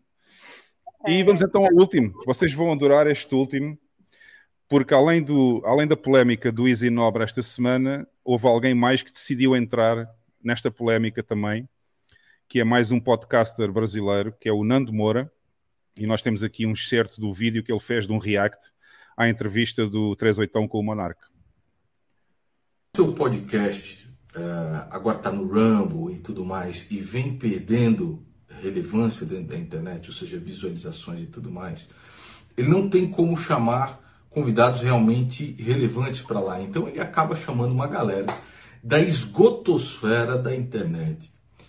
E aquilo que os caras falam é realmente absurdo. Gostaria que você prestasse atenção nisso daqui. Olha só os camaradas, o, o altíssimo papo. E ainda tem elementos de animal, de animal no meio, não é isso? Sim, sim. Eu, sinceramente, não tenho nada, nada contra as pessoas que, que se identificam. De bestialismo. Você tem alguma coisa contra o bestialismo? Tem aumentado 10 vezes mais que o homossexualismo. Tipo, sexo com animal? É, inclusive na Espanha. É, agora virou listo. Mulher, homem é crime. Zoofilia é o nome disso aí, né? Olha, eu acho que, tipo, eu acho nojento pra caralho e... Mas, sinceramente, eu não acho que o Estado devia aprender essa pessoa. Também acho que no Estado não devia aprender. Bode, tá eu acho que o, sexo não, o Estado não devia se, se meter em absolutamente nada. Não existe crime sem vítimas. Não existe crime sem vítima. É ilegítimo o Mas Estado se meter em qualquer relação. Você maltratar um animal, fazer esse tipo de coisa. Não, que ninguém está sendo prejudicado. No caso, eles vão argumentar que o animal é uma vítima. É, isso é. Até o, até o próprio monarca se sentiu constrangido com a, a desgraça aqui que esses dois imbecis estão defendendo. Isso, coisa. isso, é, isso não é coisa. Essa, isso, é, isso é uma afirmação anti, antibíblica. Animal também não é coisa, né? Afirmação antibíblica. Como é que faz, bicho, pra sentar dentro da tela do computador e meter a mão num cara desse daqui? É um ser vivo. É uma coisa. Não, é um ser vivo, mas é uma coisa, é uma propriedade sua, pô. Legalmente. É, é um ser vivo, não é uma propriedade sua. Planta é, também é um ser vivo, ele não é uma coisa? Uma planta é um ser vivo ou não? É um ser vivo. E é uma coisa ou não? É? Eu amo gato, é, por exemplo. Foi ah. pela nossa legalidade, com certeza. Eu amo gato, mas eu acho que gato é uma coisa. É, não, trato, não posso tratar o gato as, como as políticas, as políticas animalistas, cachorristas, elas são todas satânicas. A, a, a Bíblia diz claramente que os animais. Como é que nós, faz pra você entrar dentro da tela do computador e meter a mão num cara desse? Pô? Deveríamos reinar soberano sobre eles. Que nós deveríamos dominar toda a terra. É, mas não enfiar a sua manjuba nele! Não outras pessoas, mas na terra e os animais, não é isso? É, você não vai muito longe, não, cara.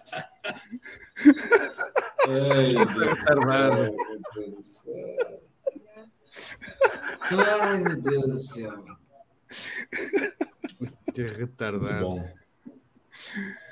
Muito bom, muito bom. Ele, nem, ele não entende, ele não entende o 38, porque ele, ele nem faz ideia que o 38 é. é completamente contra o bestialismo, né?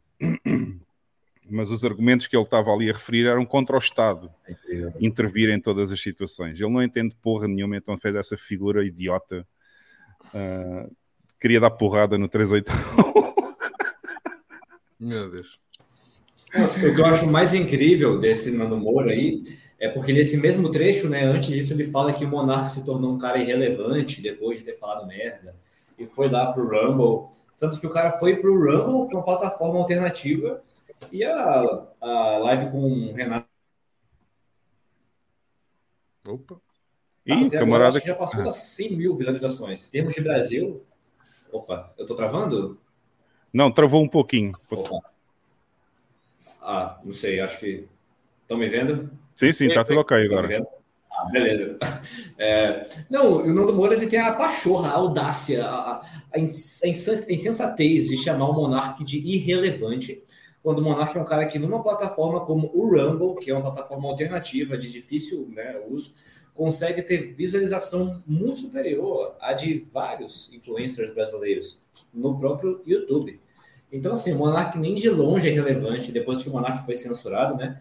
Que ele saiu do Flow Podcast, ele estabeleceu o podcast dele, ele se engrandeceu, ao meu ver, assim, se tornou um cara muito mais, muito mais nobre, o trabalho dele é muito nobre e um, um grande defensor da liberdade de expressão, apesar das opiniões dele, que eu discordo em alguns aspectos, mas assim, velho, quem é esse cara para falar que Monark é relevante e agora chama qualquer um para o podcast? E, cara, ah, eu acho incrível como que o idiota é aquele que, que tem a plena convicção de ter 100% de certeza do que está falando, né? Eu acho que e eu fui ver, eu fui ver, como diz aqui o Vitor Visão Libertária, ele é que é um irrelevante, este Nando Moura, é, e, e, ele vive da polémica dos Sim. outros. E eu fui ver o canal dele no YouTube, ele tem mais de 3 milhões de followers, este Nando Moura. Vejam bem, este idiota que não sabe quem é o 38, não entende qual é, qual é a linha de pensamento do 38 e vem criticar o vídeo assim. Ele nem sequer entende que, que aquilo que o, que o 38 está a dizer é, análise, é ele está a fazer uma análise de factos e a citar muitos autores. Mas uhum. ele não compreendeu isso. Mas está bem. Enfim, Uh, temos aqui os quatro idiotas, pessoal. Deixem-me só dizer então que a votação já está no grupo do Telegram, no F Money PT no Telegram. Eu vou pôr agora aqui. Podem, podem, quem já entrou no nosso grupo pode começar a votar e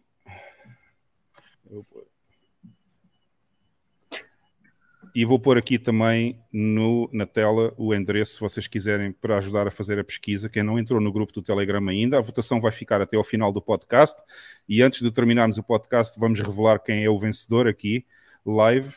Portanto, já sabem, está aqui na tela barra ecrã, votação idiota da semana, uh, t.me barra FilmaniPT. Basta pesquisar este nome no, no Telegram e aparece logo para quem ainda não se juntou ao nosso grupo. Pois é, pessoal, Uh, vamos então passar à conversa com o camarada agora sobre os temas de hoje e uh, vamos entrar então no último, no último segmento aqui do podcast.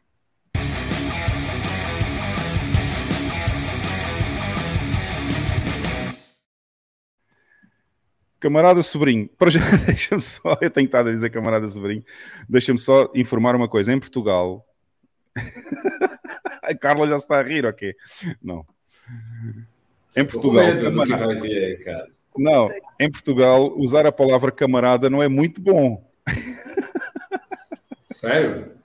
É, significa que é comunista. Ah, cara, não. Mas aqui no Brasil também. Aqui no Brasil também. É. Na verdade, assim, pouca gente sabe. É um negócio mais, mais nichado, né? Não é todo mundo que, que, que sabe disso. Mas a piada surgiu a, a partir disso, entendeu? É, acho que foi no fim de 2022 para 2023 que a galera começou a colocar camarada no nick do, do Twitter. Alguns começaram a colocar. Mas eu gostei. Eu simplesmente deixei assim, porque quando eu comecei a entrar em alguns spaces no, no Twitter e a galera não, não, não me conhecia, não sabia o meu nome, as pessoas que não são do meio do Bitcoin, que não entendiam a piada com camarada, uhum. elas começaram a me chamar de camarada e começaram a me chamar só de camarada. E, e, tanto que meu nome no Twitter era até outro, sabe? E aí, tipo, me chamavam só de camarada, camarada, camarada. Eu falei, velho, eu vou, eu vou tirar aqui e vou deixar só camarada, cara. E aí eu deixei só camarada e tal. Aí, pô, eu acho muito legal e mantém, mantém, pô. Vamos, vamos fazer revolução Satoshi. Uma, já temos uma nova hashtag aqui, deixem a Carla em paz. É.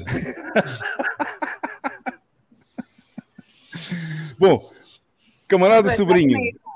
Tu és, está bonito. Tá, tá, hoje está bonito. Com esse corte de cabelo novo, Carla, agora está giro. Olha, o corte de cabelo está feito há duas semanas e eu sempre usei o cabelo curto, tipo. Talvez tenha que ser por causa do inverno que faz frio nos ouvidos, eu tenho problemas de ouvidos, só isso. Se desculpando, o cabelo é seu, faz o que você quiser. Sim, sim, o cabelo é meu, faço o que quiser. É, tá lindo, tá maravilhoso. E o podcast é sobre Bitcoin, gente. Olha, eu vou pegar aqui, eu vou pegar aqui na, uh, aqui na pergunta da Regina Oliveira. Não sei, deve ser brincadeira, ela deve saber quem é o sobrinho, né? Um... Não precisa saber, Um beijinho à Regina Oliveira, que chegou mais tarde hoje, mas já tem sido muito, muito assídua aqui no nosso podcast.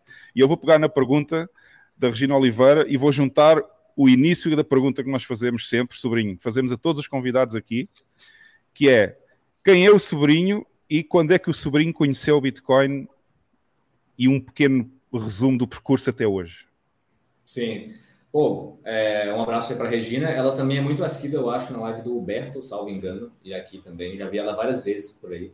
Então, eu sou um cara simples, um mero plebeu, uma pessoa que ouviu falar sobre o Bitcoin pela primeira vez em 2013, salvo engano. Só que tive vários altos e baixos no meu entendimento, eu era um adolescente muito novo, então entrei em uma série de, de, de pirâmides e de shitcoins. Uh, sofri bastante aí nesse sentido, porque eu não fui buscar as fontes nos lugares corretos, né? Então, após sofrer muito nesse processo, tive a oportunidade de estudar sobre o Bitcoin e num processo muito gradual e ao longo de 2020 para 2021 eu fui entendendo de fato o Bitcoin como colateral supremo como um protocolo que tem um potencial de garantir a soberania individual a soberania né, de qualquer interesse que o indivíduo possua contra qualquer totalitarismo ó Jeff aí chamando de comunista comunista é tudo é, vou socializar a loja né? mas ó quando eu comecei a entender tudo isso, né, a, a, o potencial do Bitcoin, o potencial transformador. Mas em que ano foi? Em que ano foi, sobrinho? De, do, de 2020 para 2021. Ah, okay. Eu ouvi falar do Bitcoin pela primeira vez em 2013. Eu, inclusive, tive contato na época com. Eu, porque eu tive um contato muito próximo, muito cedo. Com, eu estou com umas coisas aqui. Que eu conto muito minha história através de livros. Então, teve esse livro aqui, né? Que é muito famoso, o As Seis Lições do Ludwig von Mises, que são algumas palestras que ele deu lá na Argentina, compilado, e eu tive contato com isso ainda na minha adolescência, né?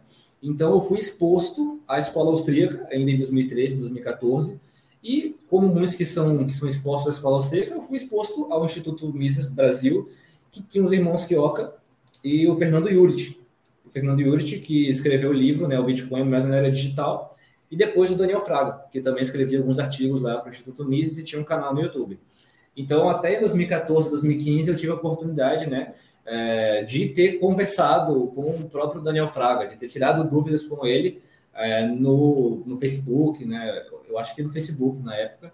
Mas, assim, a minha. Pô, já, minha falaste, visão... já falaste com o Daniel Fraga, meu? Sim, no Facebook. E eu era um adolescente Onde é que ele tá? 15 anos. Conta a verdade. É. Conta a verdade, onde é que ele está agora? Fica quieto aí, fica quieto aí. Fala não. É... Mas, cara, é, eu era adolescente, então, assim, eu, eu via o Bitcoin num aspecto muito mais de curiosidade, sabe? De uma curiosidade técnica. Então, eu tinha muita curiosidade em mexer com o computador, em mexer com qualquer coisa. Então, eu não, eu não via o Bitcoin assim com, com essa visão, uau, algo incrível que vai mudar o mundo. Para mim, era uma ferramenta muito legal. Assim como eu tinha curiosidade com Tor, tinha curiosidade com VPN, tinha curiosidade com programação, tinha curiosidade com Bitcoin, né, de certa forma.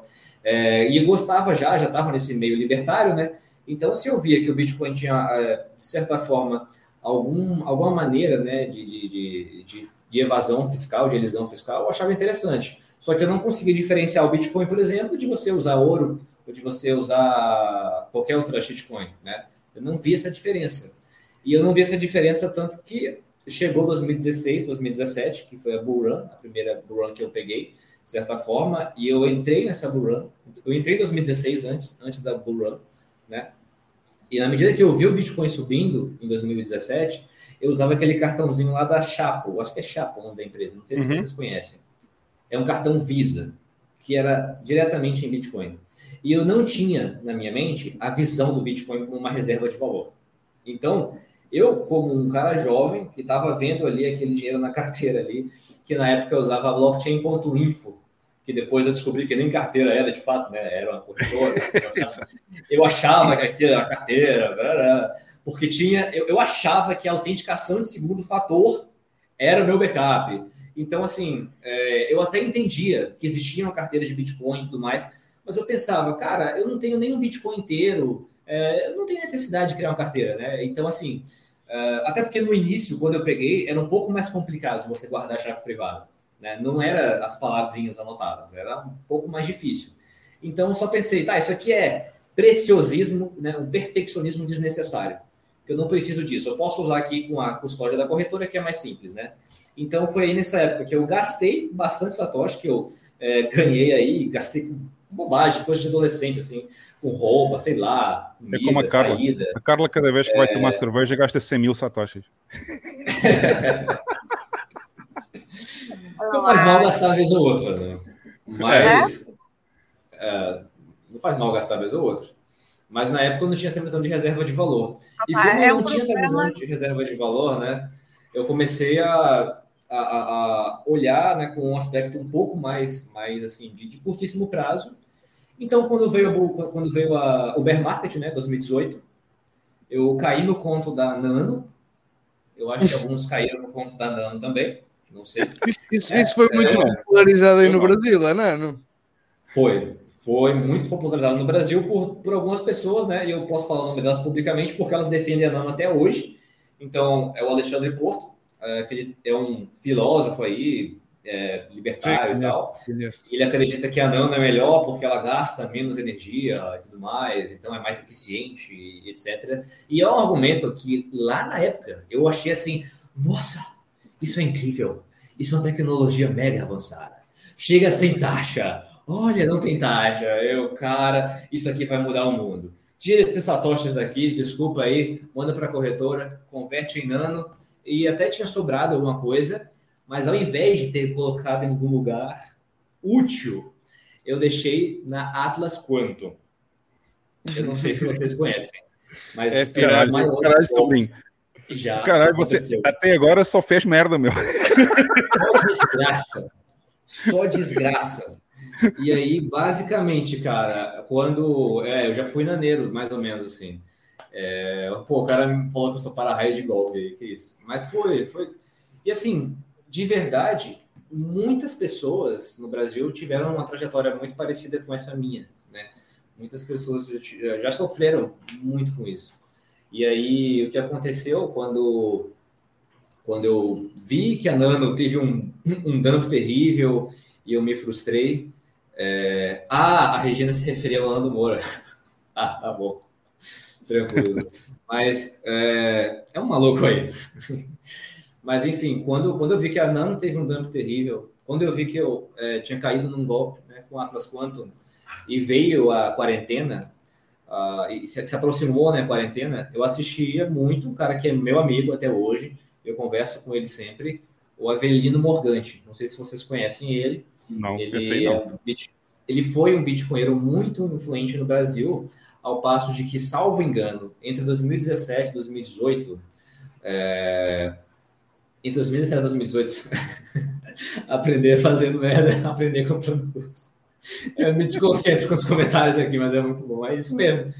E aí, assim, só que eu fiquei frustrado, de certa forma, né? E, e o Avelino ele foi um cara que ele saiu do Bitcoin. Não dá para saber se ele realmente saiu ou se ele só disse que saiu. Mas se vocês pesquisarem, inclusive tem, é, ele é Goldsbug, inclusive tem uma live onde ele foi no canal dos Bitcoinheiros, né? Falou com Becas, Ivan, Alan e Dove, sobre essa questão, né? Defendeu o ponto dele ali e tudo mais e tal. E nisso, como ele era um, um, um, digamos assim, ele é, salvo engano, ele é um dos donos do site Cypherpunks Brasil, né? O portal Cypherpunks Brasil. E ele é um Goldbug, né? Mas ele tem um conhecimento muito profundo de criptografia e de computação. Né? Então, assim, ele é um ele é um cara que não é nada burro, tá? Ele tem a, visão dele da qual esporte, de certa forma, mas ele convenceu na época com, com os argumentos dele, né? Me convenceu com os argumentos dele e eu falei, vou deixar esse negócio de Bitcoin talvez para lá. Né? E aí, nesse meio tempo, veio a quarentena, tá ligado? E aí, no que veio a quarentena, né, começou esse processo gradual de, de estudar e descobrir aos poucos algumas coisas, né? Eu não fui parar na Luna, Graças a Deus eu assisti de longe, já salvo, já tranquilo. Mas. Fala a verdade, fala a verdade, sobrinho. Olha aqui, olha aqui a pergunta, fala a verdade. Vai lá, vai diz lá que eu deixasse deve ter Não, não, não tá louco, cara. Tá louco, não dá para guardar Bitcoin em corretora de jeito nenhum, mas hoje, hoje a gente sabe disso. Mas Olha, o fato. Esta, esta, esta é uma mensagem para a Carla. Carla, aponta aí no livrinho das notas. Chamar o Avelino. É. E eu vou falar que ele viria com todo prazer, porque ele é um cara muito educado, entendeu? Mas assim, vocês vão ter que ter uma boa paciência com ele. Se vocês chamarem. Não é fácil. Mas ele não é, ele é, ele é só gold ou é também Bitcoin? Não, ele não, não é muito simpático ao Bitcoin, não. Ele é ah, só é? gold, cara. Então, eu estava a ver aqui no chat que a malta estava a dizer que ele tinha deixado o Bitcoin. É, é, não dá para saber, não é? Não dá para saber. Não, ele não se diz anti-Bitcoin, tá?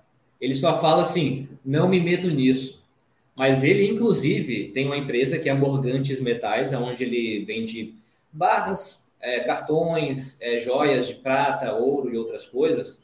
Salve aí, Bruno. Ele, nessa empresa dele, onde ele vende essas barras de metais, produtos de metais, ele aceita Bitcoin como pagamento, né? Mas ele diz que não, não, não, não, se mexe nisso ao, ao talento. o talento. O talento, o talento, é, o talento é a virtude da educação em pessoa. Ah, muito bom. talento, agora fizeste para rir. É. Mas, cara, os caras, assim, o Avelino é um cara inteligente, mas é difícil, ele tem a posição dele a defender. É, é complicado. Então, por exemplo, a gente viu essa é, ele é das antigas. E a gente viu essa semana, por exemplo, a treta que alguns tiveram com o Fernando Yurich, né, aqui do Brasil também. Uhum. E eu acho que a posição dele e a posição desse Avelino são muito parecidas. São caras que estiveram no Bitcoin lá no começo e provavelmente conseguiram um bom stack e agora estão talvez se ocultando aí, né? Estão querendo se distanciar um pouco, talvez se desindoxar de alguma maneira para não aparentar para o legacy que eles estão envolvidos com Bitcoin. Eu acho que essa é a minha teoria né? É, uhum. Mas o, o Mike aí me deu um aviso, né? Mandou. Não, é, eu tô, Aqui, tô, tô me cuidando. Eu já passei do período de repouso já, tô mais tranquilo, tô bem melhor agora. Eu tô com a almofadinha aqui, ó, tô com a almofada aqui. E tem uma almofada aqui na minha bunda aqui que eu não vou mostrar. Mas tá aqui na minha bunda aqui, porque foi o, a vértebra da lombar que eu fraturei. Mas enfim. Se quiseres contar, é... como a gente falou em backstage, se estás à vontade, se quiseres falar dessa história. Ah, tá, não, tranquilo. Mas assim, só, só para completar um pouco da minha trajetória, né? Sim. De maneira mais, mais, mais objetiva, eu tive a oportunidade de estudar o Bitcoin, né? Em, em 2020, junto com a minha esposa, que na época era minha namorada. Ela fez o TCC dela, ela, o TCC, né? O trabalho de conclusão de curso da graduação é, de direito dela, bacharelado em direito. E enfim. O chumbo, o chumbo, ela... eu já ouvi falar, eu já ouvi é, falar em, sei, em scam que pessoas vendiam, vendiam lingotes de ouro com chumbo no meio. Não sabes? Mas ou tens que acreditar é... nos certificados, ou então tens que ter um laboratório e equipamento Exato. para apurar. É. E é bem caro. Mas fica tranquilo, cara. A parte do Don't Trust Verify no ouro é muito complicada, porque o Verify no ouro é muito complexo. É complexo, não, não é caro. Não, tem um certificado lá, tem um certificado dizendo que é ouro. É, mas aí tá tem que confiar no certificado, né? É a questão de confiança, é. não é? Espera. Ah, eu, eu, também passo certificados desses. É esses, certificados desses, certificados de Covid, é essa merda toda. Diz-me o que é que queres, Passa, ficha. Passa.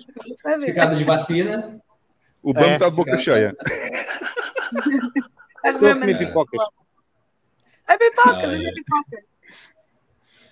Mas, enfim, pipoca. velho. É... Onde é que eu tava? Eu me perdi um pouco aqui. Mas, ah tá, eu tava falando da, da minha esposa na época, que era minha namorada. A gente tava, tava junto com ela, ajudando ela no trabalho de conclusão da graduação dela do direito, né? Onde ela falou sobre a blockchain aplicado ao processo civil, mas ainda era sobre uma visão muito, um pouco assim, tecnófila, né? Uma visão muito de ah, uma tecnologia muito interessante que vai ajudar, né? E tudo mais. É, e até um pouco desse aspecto de liberdade também, tudo mais. É, e aí a gente mergulhou nesse mundo que eu não conhecia, né? Isso aqui é interessante para ver como que a informação, algumas informações eram muito escassas no Brasil, praticamente não tinha material sobre a influência dos cypherpunks no Bitcoin. Quase não tinha isso no Brasil. E por incrível que pareça, né, como eu estava um pouco mais ligado a, a essa bolha um pouco mais austríaca, eu, eu, não, eu, não, eu não tive contato com, né, com, com, com cypherpunks tão rápido, tive mais contato com Hayek, com Rothbard, né, tudo mais, esses autores. Mas eu, eu descobri depois que, por exemplo, em, em grupos até mais é, de anarco-individualistas, digamos assim, um pouco mais né, socialistas, ou é, o Partido Pirata, que tem aqui no Brasil, né, eles eram muito mais, eles eram muito mais é, bem informados acerca dos cypherpunks por causa da, da, das questões de software livre, de, de propriedade intelectual, né, esse tipo de coisa. E aí eu conheci o Eidai, Adam Beck, Nick Szabo, me aprofundei um pouco mais na obra de Julian Assange, né, do Wikileaks, eu acho muito interessante. E depois, né, é, o próprio Tim May, o Eric Hughes, que criaram o movimento cypherpunk. E tem o um documentário, que inclusive o próprio Avelino Morgante, que a gente estava falando agora, postou no YouTube em português, que ele conta a história do movimento cypherpunk até mais ou menos chegar no Bitcoin, um pouco depois talvez. É, e, é muito interessante, né? Aquilo ali explodiu minha cabeça. Eu vi que existia um, um, arcabouço filosófico, um arcabouço econômico por trás da, da, da, parada, e que por mais que o Bitcoin, enquanto protocolo, enquanto código, seja algo puramente neutro, Satoshi não tirou aquela ideia do nada. Né? Satoshi não tirou, não citou o Eidai à toa, não citou Adam Beck à toa, não publicou na lista de e-mails dos cypherpunks à toa, de certa forma.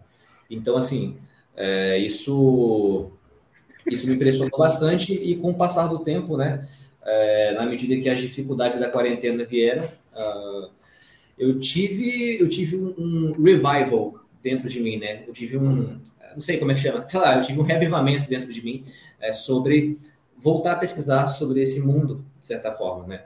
E aí eu caí, é, o YouTube começou a me recomendar de novo, assim, canais como Bitcoinheiros, canais como o Peter Turguniev, né, que é de política aqui no Brasil, é, mas ele fez alguns vídeos, né, sobre, sobre Bitcoin, né, o Ancapsu e tudo mais, e aí aquilo foi, eu fui entrando, né, então assim, eu fui, eu fui sendo abraçado pela parada, e quando eu fui vendo a diferença, né, do que era golpe, do que era um investimento real e tudo mais, eu me senti impelido a tentar, de alguma maneira, impedir que algumas pessoas seguissem pelo mesmo caminho, né, uhum. então assim, é, houveram pessoas né, no meu convívio pessoal que entraram nessas, nessas, nessa loucura muito arriscada, nessa vida de trade, esse tipo de coisa, né, cara? Isso é uma loucura.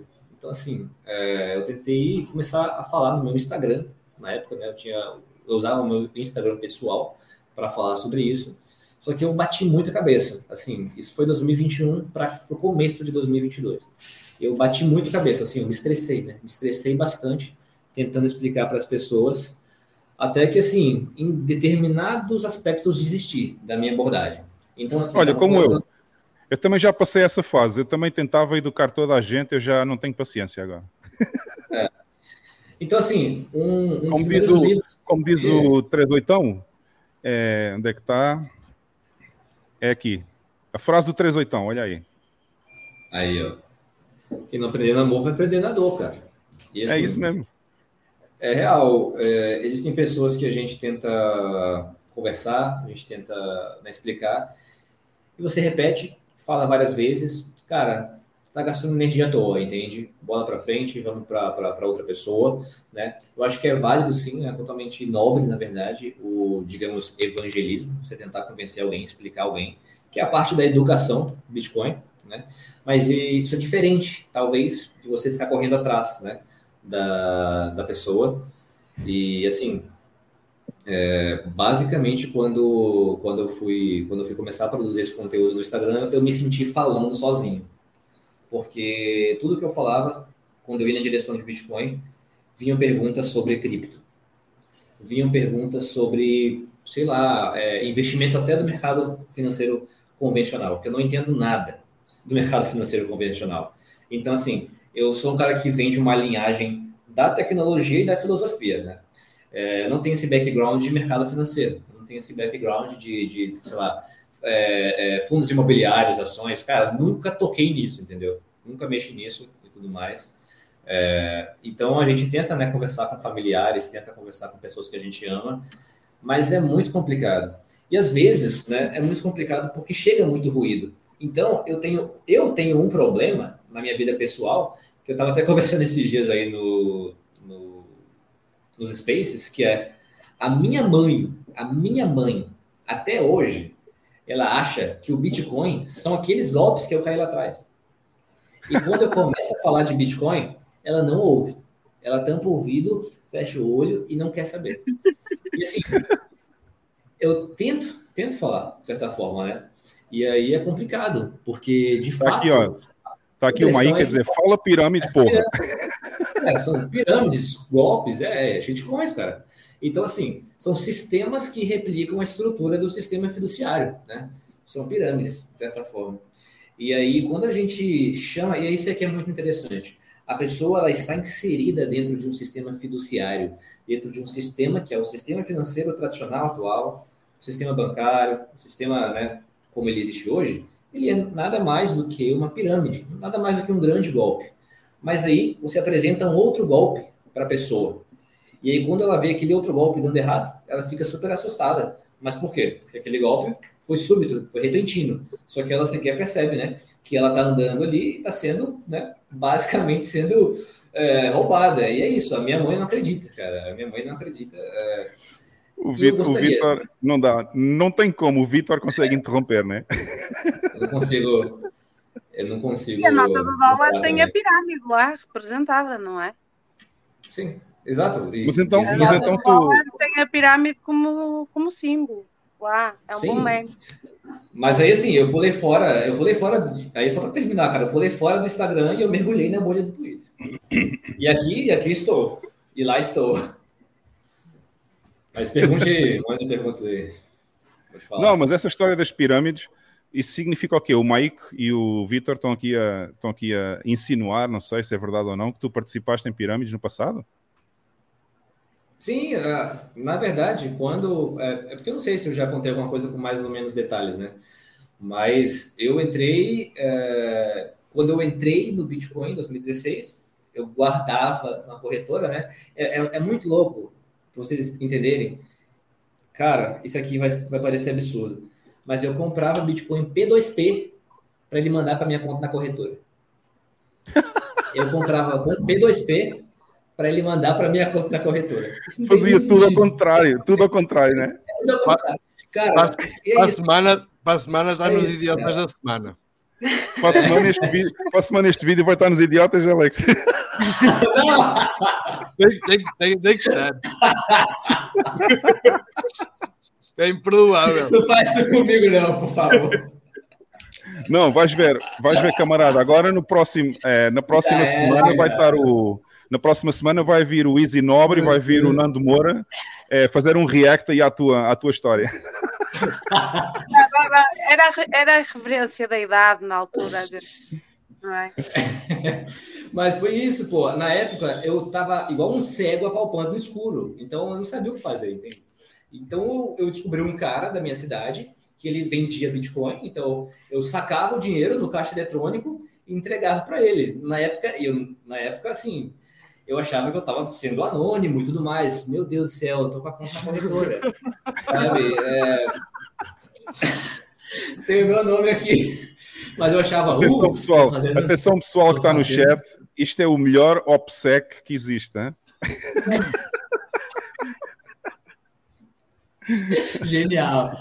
E aí, assim, e vejam só, que foi esse cara que foi o primeiro P2P que eu conheci, me apresentou, né, de certa forma, comunista de iPhone com IP Satoshi. Pô.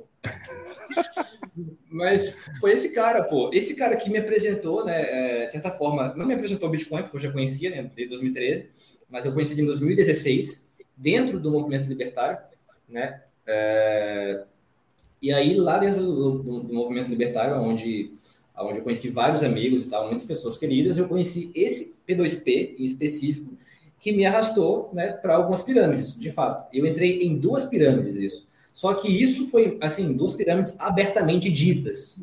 Era, assim, na cara que é pirâmide, tá entendendo? Do tipo, ele chegou para mim e falou, é pirâmide. Aí eu, beleza, toma meu dinheiro. É basicamente isso. Take my money, take my money. Take my money. Bota, bota tudo lá, acabou. É basicamente isso, cara. Aí, era, mas é porque era aquelas pirâmides que se vendiam, né? Como a gente opera o seu Bitcoin através de trade, vai te dar um rendimento anual e você pode sacar a qualquer momento. Até que chegou é. o meu momento de sacar, eu consegui sacar, entende? Eu me consegui sair bem dessa pirâmide. Então eu me dei bem nela na primeira. Eu entrei numa outra e me dei bem nela também. Tá aí a e prova, disso... tá aí a prova, pessoal. Tá aí a prova. Quem é inteligente consegue ganhar dinheiro com pirâmide. Não façam isso, pelo amor de Deus. Não tô mandando ninguém fazer isso, pô. Pelo amor de Deus. Mas esse foi o negócio, pô. Eu ganhei na primeira, ganhei na segunda. Além disso, eu tava ganhando junto com o bull market de 2017. Foi. E foi aí que quando veio o e foi aí que quando veio, né, o bear market, eu pulei parte para nano, parte para uma outra pirâmide achando que ia me dar bem. Dessa vez eu me dei mal, então assim, eu nunca mais consegui acessar os satoshis lá dessa outra pirâmide. Até hoje a Polícia Federal Brasileira segue investigando. E basicamente Nano, né, a gente sabe o que aconteceu. Aconteceu um dump terrível, né? É, eu acho que foi uma queda muito louca. É, seja, eu não caí nessa aí não hoje, ele perguntou aqui um tal de Maia. Acabaste por é. perder tudo, então. E aí então. o, o Ojeda comentou... Foi, eu perdi, exato, eu perdi tudo, eu perdi tudo, né? Então, assim, eu voltei para o zero, de certa forma, né? Eu voltei para o zero. E, e o Ojeda comentou aí que por um, por um tempo, né, eu fui colaborador do canal dele, inclusive. É... Ah, a mãe não, a mãe não tem não, culpa. Mãe... Pois é. Mãe... Não, é, mãe não tem culpa, ela tá Mas, certa, porra.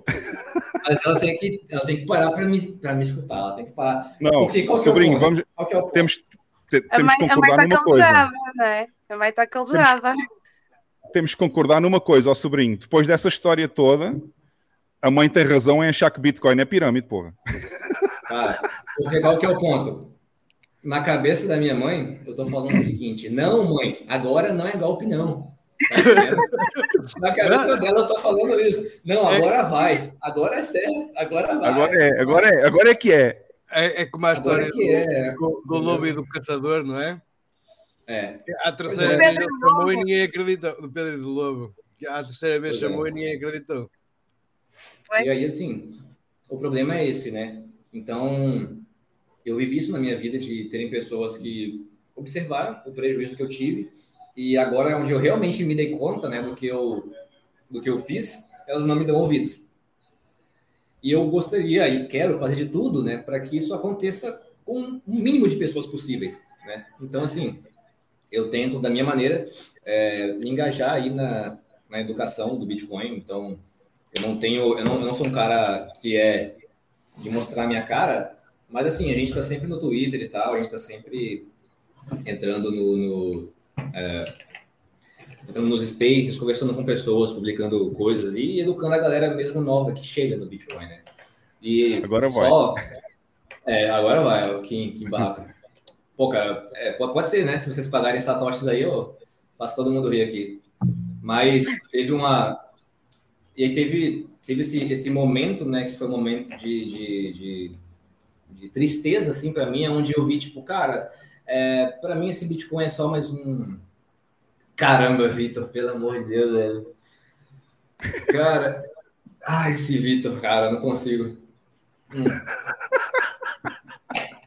Na moral, deixa eu até beber água. Não, o Vitor, o Vitor é foda, né? Eu lembro, tal, no aí, do e aí o Jeff tá avisando aí, né, o Planeta Bitcoin, que a loja, a loja roda, é a loja de camisas bitcoinheiras aqui da galera do Brasil. a gente já vai falar na loja, vamos falar na loja mais é... à frente, então. Não, mas... mas assim, foi, foi... Cara, essa história que eu tô contando, né, tem várias pessoas que passaram por ela em situações muito piores. Então, assim, é... pois é, é a gente a gente tenta né, uma série de coisas quando a gente não tem uma, uma preferência temporal né, correta, às vezes. E aí foi uma loucura, cara. Foi uma loucura isso tudo que eu fiz. E na época isso me distanciou do Bitcoin, né? mas depois eu pude retomar né, e tal. É, e foi um processo longo. Então, por exemplo, eu retomei o meu interesse para pesquisar sobre, sobre cripto, né? E aí o primeiro livro, o primeiro livro que eu li é, foi, cara, ele tá ali atrás, foi o livro da Empíricos. Não sei uhum. se vocês conhecem a Empíricos. Não. É uma. Ah, vocês não conhecem. É uma casa de investimentos aqui do Brasil, né? que eles é, lançam relatórios anuais das 10 altcoins que vão explodir e coisas assim nesse sentido, né? E aí eu li esse livro da Empíricos e tudo mais, depois eu li um livro... Ou seja, é tipo, é tipo os esquemas do YouTube, mas em papel. É, a mesma coisa. Eu ganhei, eu ganhei o livro de graça.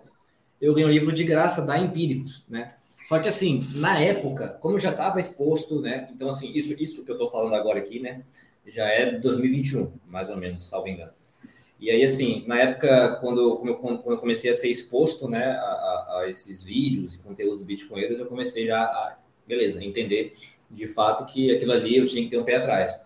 Aí depois eu li o Bitcoin Red Pill, né, do Renato e do Alan, e, assim, foi uma, foi uma história muito legal, porque é um livro muito, muito, muito denso, né, muito, muito chocante, de certa forma, e eu ganhei ele de presente, do Alan. Então foi basicamente o seguinte: eu estava fazendo. Porque em 2021 é, é, eu estava fazendo. É, aí, ó. Ganhei um livro, perco suas poupanças. Foi o caso da. Que é o que Empíricos faz com muita gente. Né? Eles fazem isso. Eles vendem relatórios lindos, maravilhosos. Mas, enfim, é, em 2021 estava me organizando ali, né, para casar e tal. Então, assim, casamento tem aquela coisa, né? Se mudar para uma outra casa, então se desfazer de algumas coisas e tudo mais. Eu morava sozinho na época, enfim. E aí a gente foi vender algumas coisas, né? Foi fazer um bazar e tal, vender algumas coisas. E como eu estava querendo produzir algum. Eu já estava né, no Instagram produzindo, de certa forma, algum conteúdo cripto, na minha cabeça, na época ainda era cripto. É, cara, eu vi que existia um tal livro lá, Bitcoin Red Pill, entende? Não, cara, casamento, pelo amor de Deus. Cara, fala isso não, velho. Que isso? Por que esse cara saiu daqui? Ele saiu para ficar comentando aí, é? É, é ele faz. Volta aí, mano. Não entendo por que ele saiu, cara. Pô, pera aí, volta pra, pra cá, cara. Mas, mas enfim, é, basicamente, basicamente é, eu queria, né, o, o, o, vender algum livro, né, que falasse de Bitcoin, de cripto, tanto faz. Então eu falei, cara, é, na pior das hipóteses, eu posso mandar mensagem aqui pro, pro autor e tal. Perguntei, né, pro Alan como é que eu poderia comprar o, o livro dele tudo mais, né? Onde é que eu compro o teu livro e tal, tudo mais. E ele falou, não, não, me fala o teu endereço, que se é para o casamento eu vou te mandar de presente. Aí eu, pô, cara, né, fiquei muito grato e tudo mais. E aí ele enviou, né, uh, três, três exemplares, inclusive, né, e um exemplar, que é o meu, de certa forma, ele, é, como é que fala? Autografou, né, botou uhum. o bloco lá, dia e algo de capa dura. Então, assim, cara, o cara me deu o livro e eu falei, mano, agora eu vou ter que ler. Porque, assim, eu não era muito de ler, né? De certa forma. Ajoelhou, tem que rezar. É, é, eu comecei a ler o livro no ônibus. Eu comecei a ler o livro quando eu, eu, eu, trabalhava nessa época, né, um pouco distante, e aí eu saí de casa e fiquei lendo o livro, cara. E aquilo ali, tipo, foi, foi me pegando. Mas, assim, eu tive uma compreensão ao ler o Bitcoin Red Pill muito mais, assim, do aspecto geopolítico, do aspecto é... Meu Deus do céu, cara. que isso, velho? O que, que é isso, cara? Meu Deus do céu. O Bamo, o Bamo está inspirado. Agora, para abrir o microfone aqui, ele não quer, né? Ai, ai. Mas ele não vem, ele não dá a cara. É. Mas, bicho, cara. E aí, quando. Depois que eu li o Bitcoin Red Pill, eu li o 21 lições do Dergit. Uhum. E não sei se você já leu esse livro, não sei quem está assistindo aí, mas é um dos livros que eu mais recomendo, assim. Uh, ele é um livro resoluto, é um livro muito simples, é um livro muito direto. Então eu estava a ler ele e nisso eu tive alguns insights, né? Então foi lendo ele que eu entendi de fato a questão da irreplicabilidade da criação, da escassez digital. Então aquilo bateu ali do tipo, cara, minha ficha caiu, sabe? Então minha ficha realmente caiu quando eu li o Dergige, quando eu li né, uh, esse aspecto da irreplicabilidade, né, da escassez digital. E ali eu já comecei a me sentir, de fato, né, que eu estava com o Rony Badger me, me, me, me, guiando, eu já comecei a me sentir um, maxi, né? E aí, é, Alan é um cara incrível mesmo. E, e aí, assim, uma curiosidade sobre mim, é, sobre a minha história, foi que eu falei com o Alan no Instagram, ganhei o livro Bitcoin Red Pill, li o livro Bitcoin Red Pill, e assim, é, isso foi em setembro, acho que foi setembro, é, foi setembro de de 2000, 2021. E aí, no que. Caramba. Vitor, tem calma, Vitor. Deixa o homem falar, pô. Lascar, cara. Olha, eu tenho um ano de casado. Eu tenho um ano de casado. Tem mais então... três, então. Tem mais três ainda.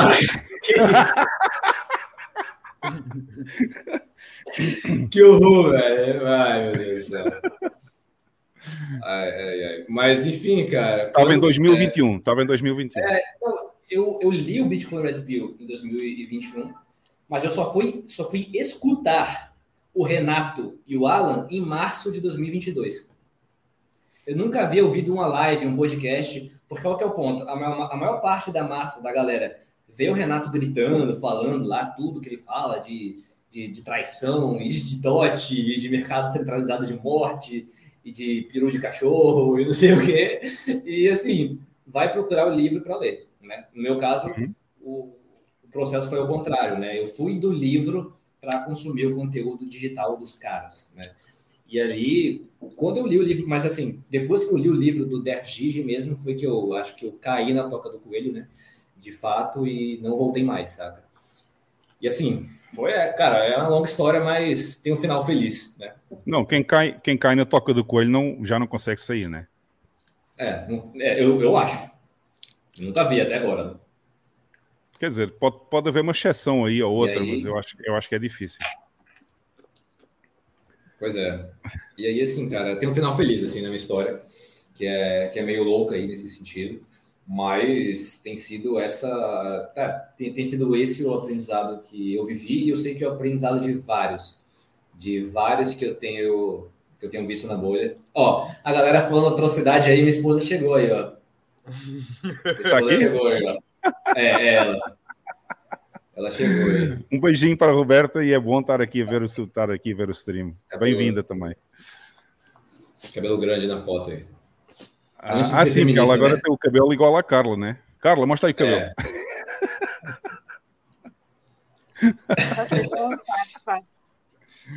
Onde é que foi o BAM? O BAM caiu, né? Já não quis voltar mais. Não, tá só nos comentários aí.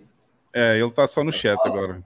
Só nos ataques pessoais aí agora aí. O Bam, o Bam gosta de sair do stream que é para poder atacar o convidado aqui no chat. é muito covardia isso, viu? É. Ai, eu tinha aqui marcado duas coisas. Tenho aqui um comentário do, do Ojeda ah, a perguntar se queres comentar sobre os maxis democratas e a favor do Estado.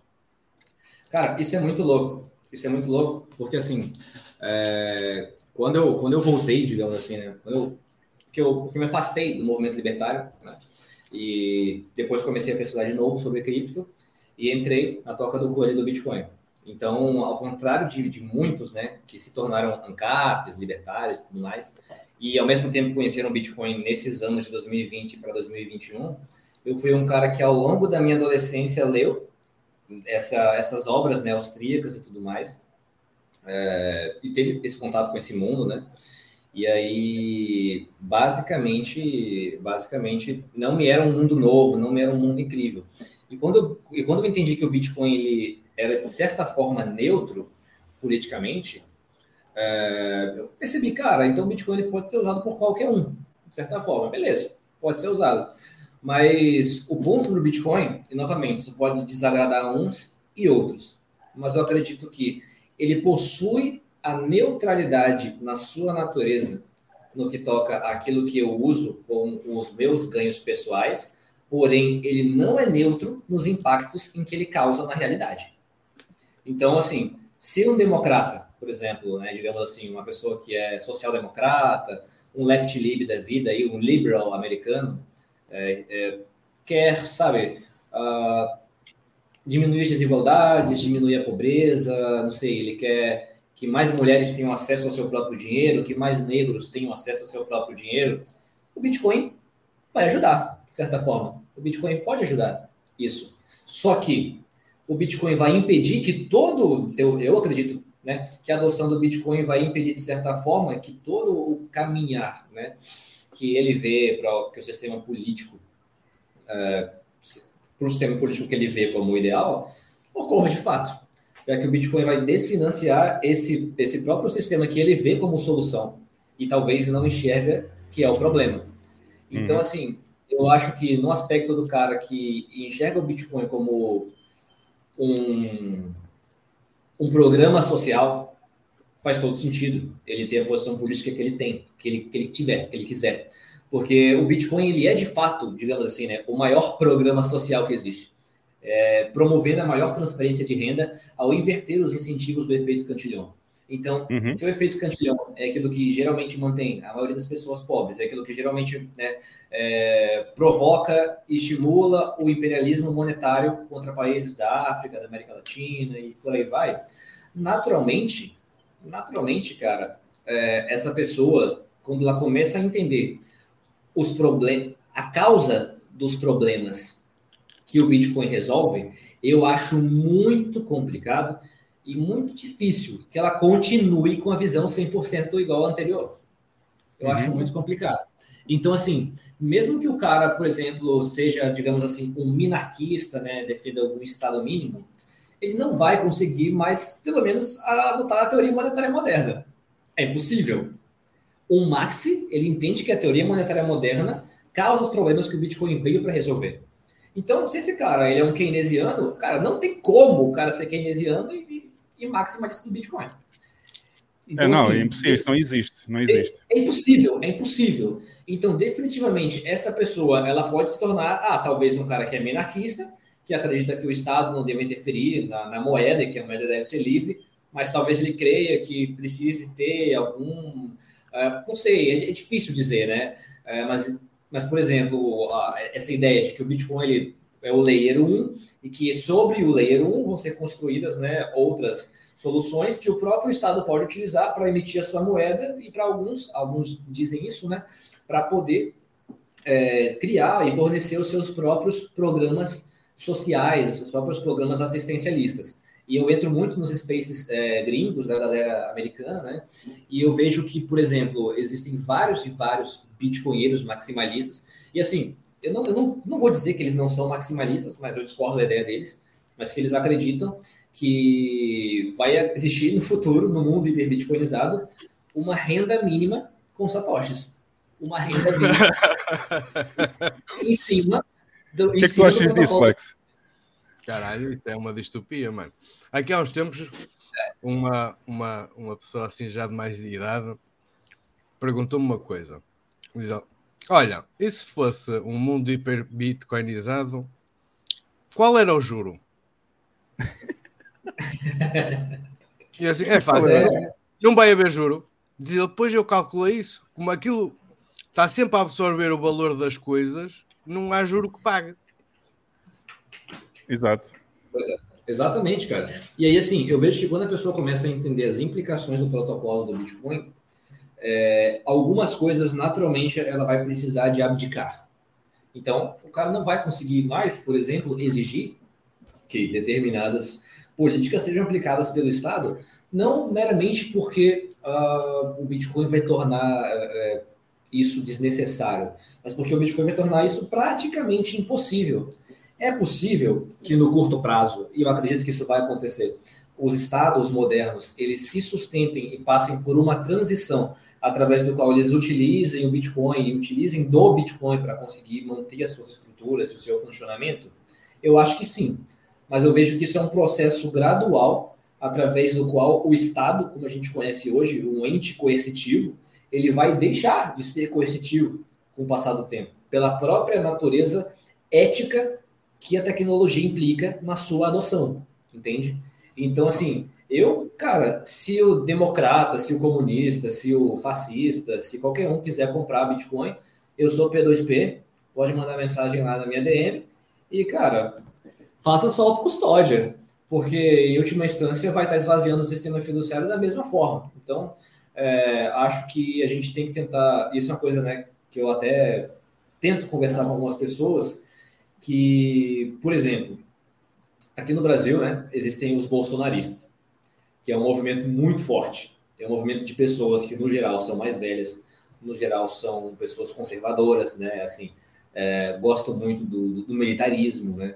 É, são católicas ou evangélicas, né? Muito tradicionais e, e tem uma a maioria de classe média, classe média alta. E essas pessoas têm a visão de mundo política delas muito bem definida, muito bem definida. E elas são intransigentes. Elas são intransigentes e elas não vão mudar de ideia.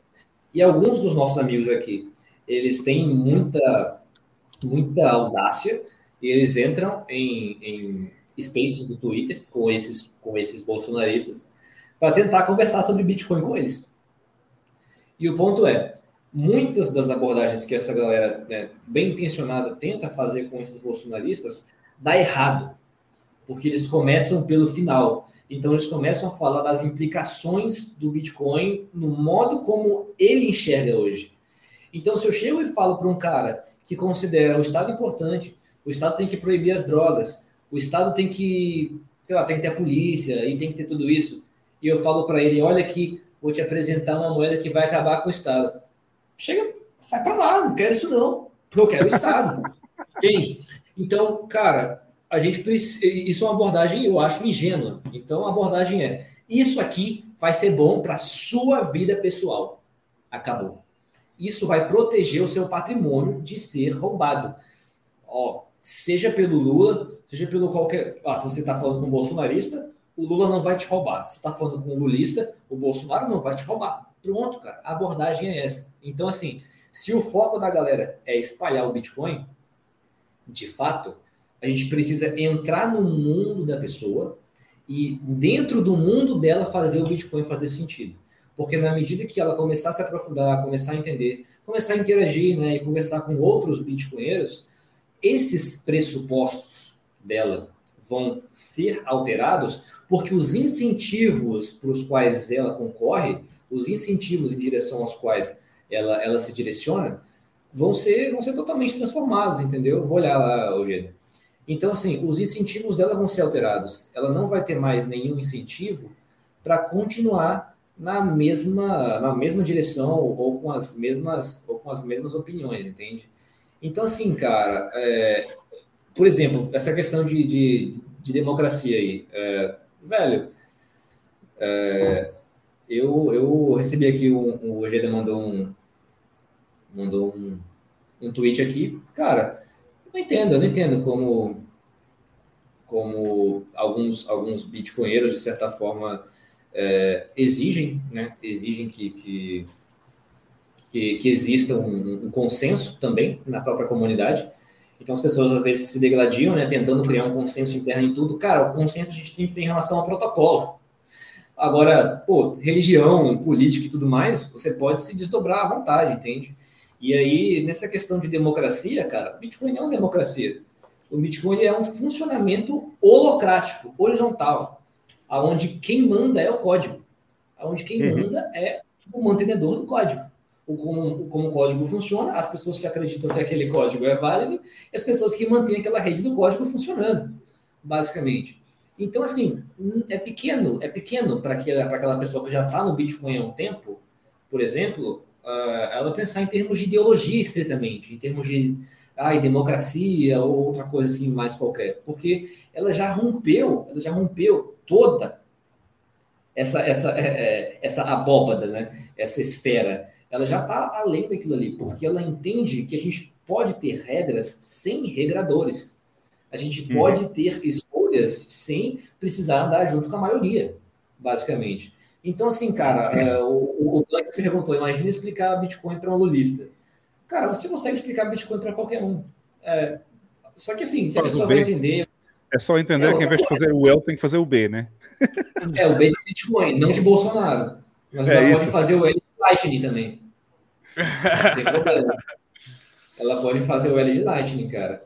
E aí, assim, é, ao passo que, tipo, na comunidade do Bitcoin, cada pessoa tem a sua própria visão de mundo, a pessoa vai chegar no Bitcoin com a visão de mundo dela, eu acredito que é quase que inevitável que em algum aspecto a visão de mundo dela seja transformada pela visão de é, uma baixa preferência temporal, a importância da privacidade do anonimato, de certa forma, do OPSEC, da descentralização, da verificabilidade.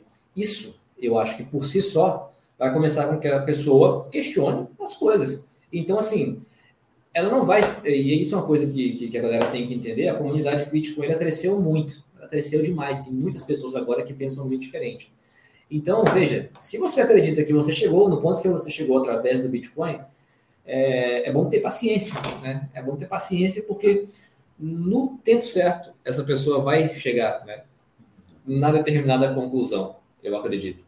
Então, assim, é, eu acho que é isso, cara. Os incentivos. Eu acho que eles... todos vão entender. Eu acho que todos vão entender, mas vai, mas vai demorar muito tempo ainda, né?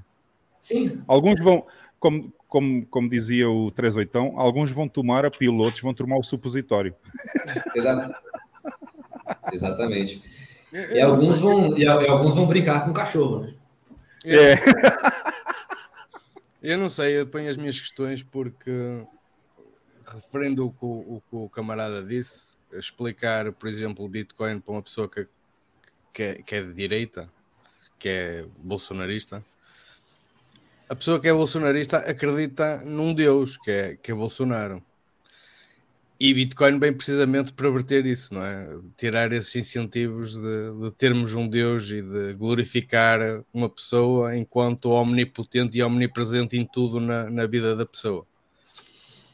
Achas fácil, achas fácil destruir esse, esse, esse endeusamento a uma pessoa em favor de uma coisa que é meramente virtual? A, a pessoa não. que é bolsonarista vai, vai, vai acreditar que não precisa de idolatrar um Deus e que não precisa de ninguém que a guie na vida. Uh, como, como é que encontra? Já conseguiste furar essa bolha, pelo menos?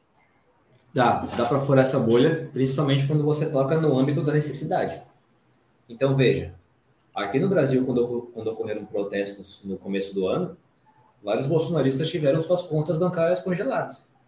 Vários bolsonaristas tiveram, porque né, o Lula havia se empossado e a Suprema Corte aqui, o Tribunal Federal, ele, a maioria dos juízes são antipáticos né, ao, ao bolsonarismo. Então, de certa forma, cara, eles precisaram de ter algum meio de transacionar. Haviam várias pessoas acampadas na frente de quartéis, de coisas assim, porque eles queriam uma, uma intervenção militar, né?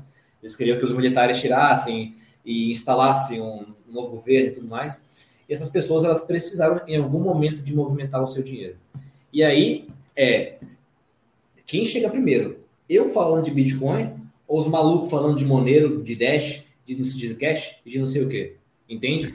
Aquele que explicar melhor para essa pessoa, aquele que explicar da maneira mais objetiva, aquele que explicar mais do jeito mais simples e mais funcional para a necessidade imediata que ela possui, é aquele que vai levar a parada. Então, assim, de início, ele não vai entender o Bitcoin de fato.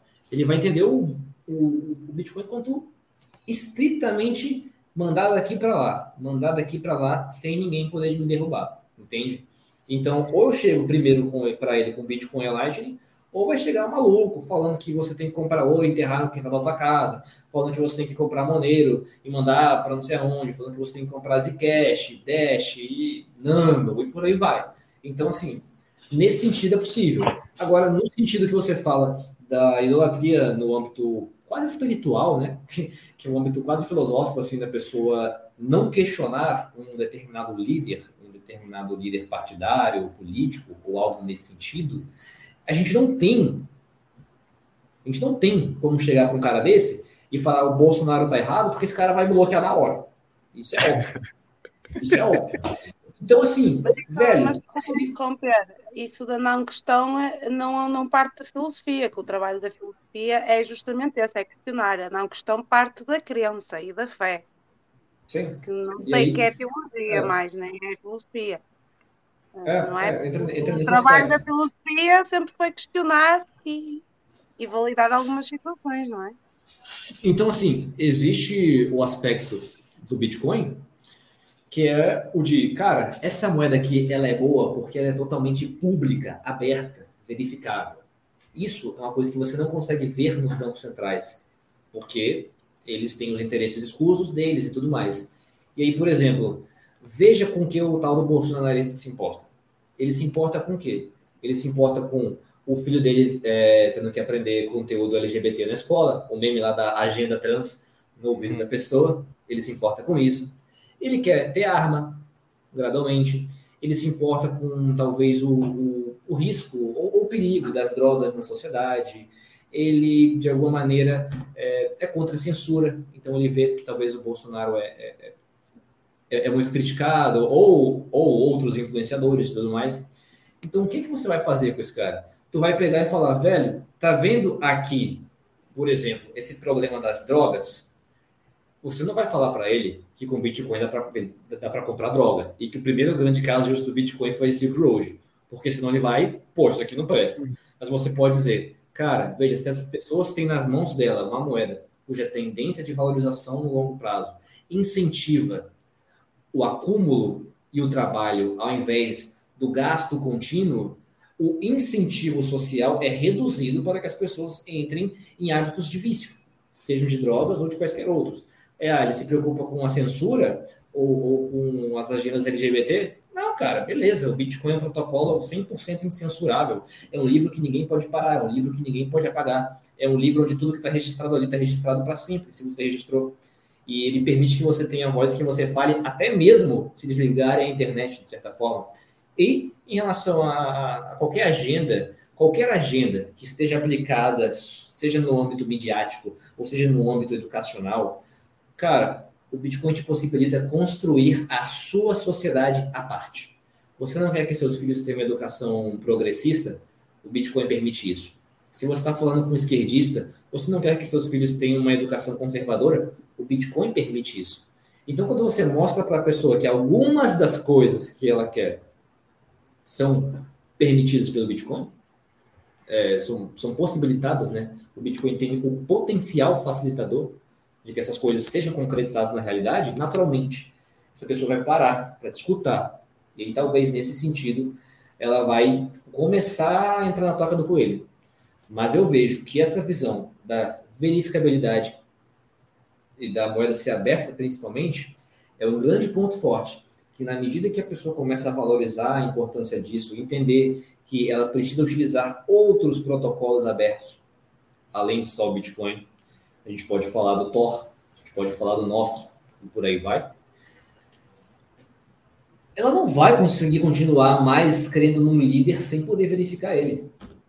Isso vai se tornar impossível para ela, entende? Ela pode ter até algum apoio pontual a um presidente, ao Bolsonaro, ao Lula e tudo mais, ela pode até concordar com aquilo ali. Mas ela não vai mais concordar como antes, que era de uma maneira sem questionar. Porque naturalmente, quando esse no momento em que esse raciocínio ele é criado, ele é, né, ele é gerado dentro do indivíduo, é um caminho de não retorno, eu acho.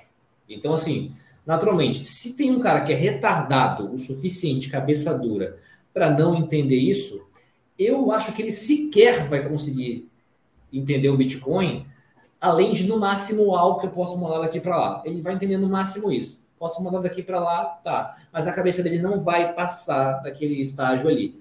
Pelo menos até que ele tenha alguma necessidade muito séria. Uhum. É o que eu acho. É, é, e, é, e é bastante interessante isso, que eu até acho que é, pronto, que isso é a natureza do, do Bitcoin. Uh, Bitcoin é, é, neutro, é uma tábula rasa e, Sim e resolve qualquer eh, problema que, que, cada um de nós possa querer inscrever ou tenha necessidade de inscrever eh, esse tipo de problema, como tu mencionaste, vários de Sim, vários grupos que têm ideologias completamente diferentes.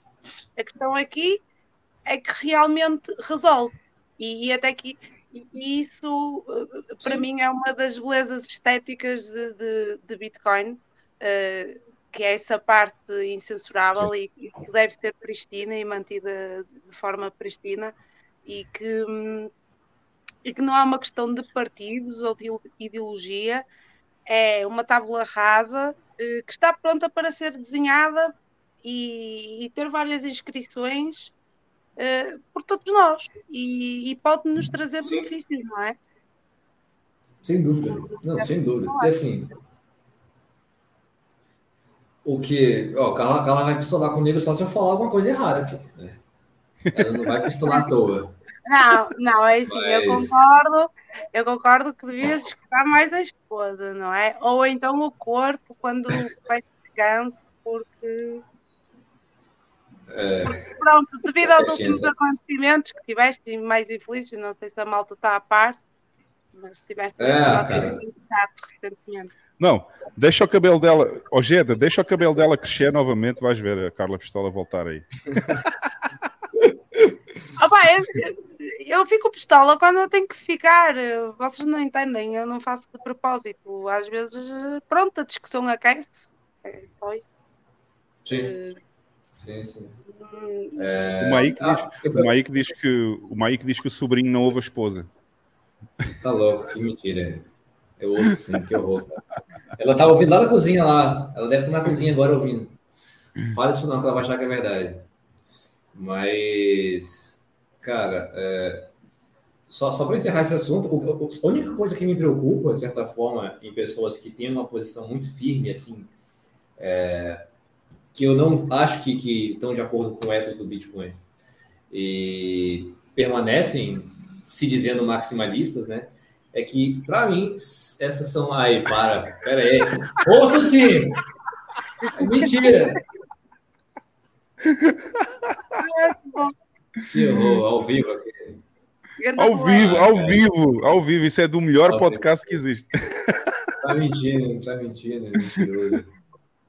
Mentiroso. Mas, ó, ó, cara, vê, só para encerrar. O meu medo, qualquer pessoa que tem uma posição política que eu não acho que esteja de acordo com essa do Bitcoin e que continua se dizendo maximalista e firme nessa posição, é que invariavelmente vão ser pessoas que vão defender algumas alterações estranhas no protocolo.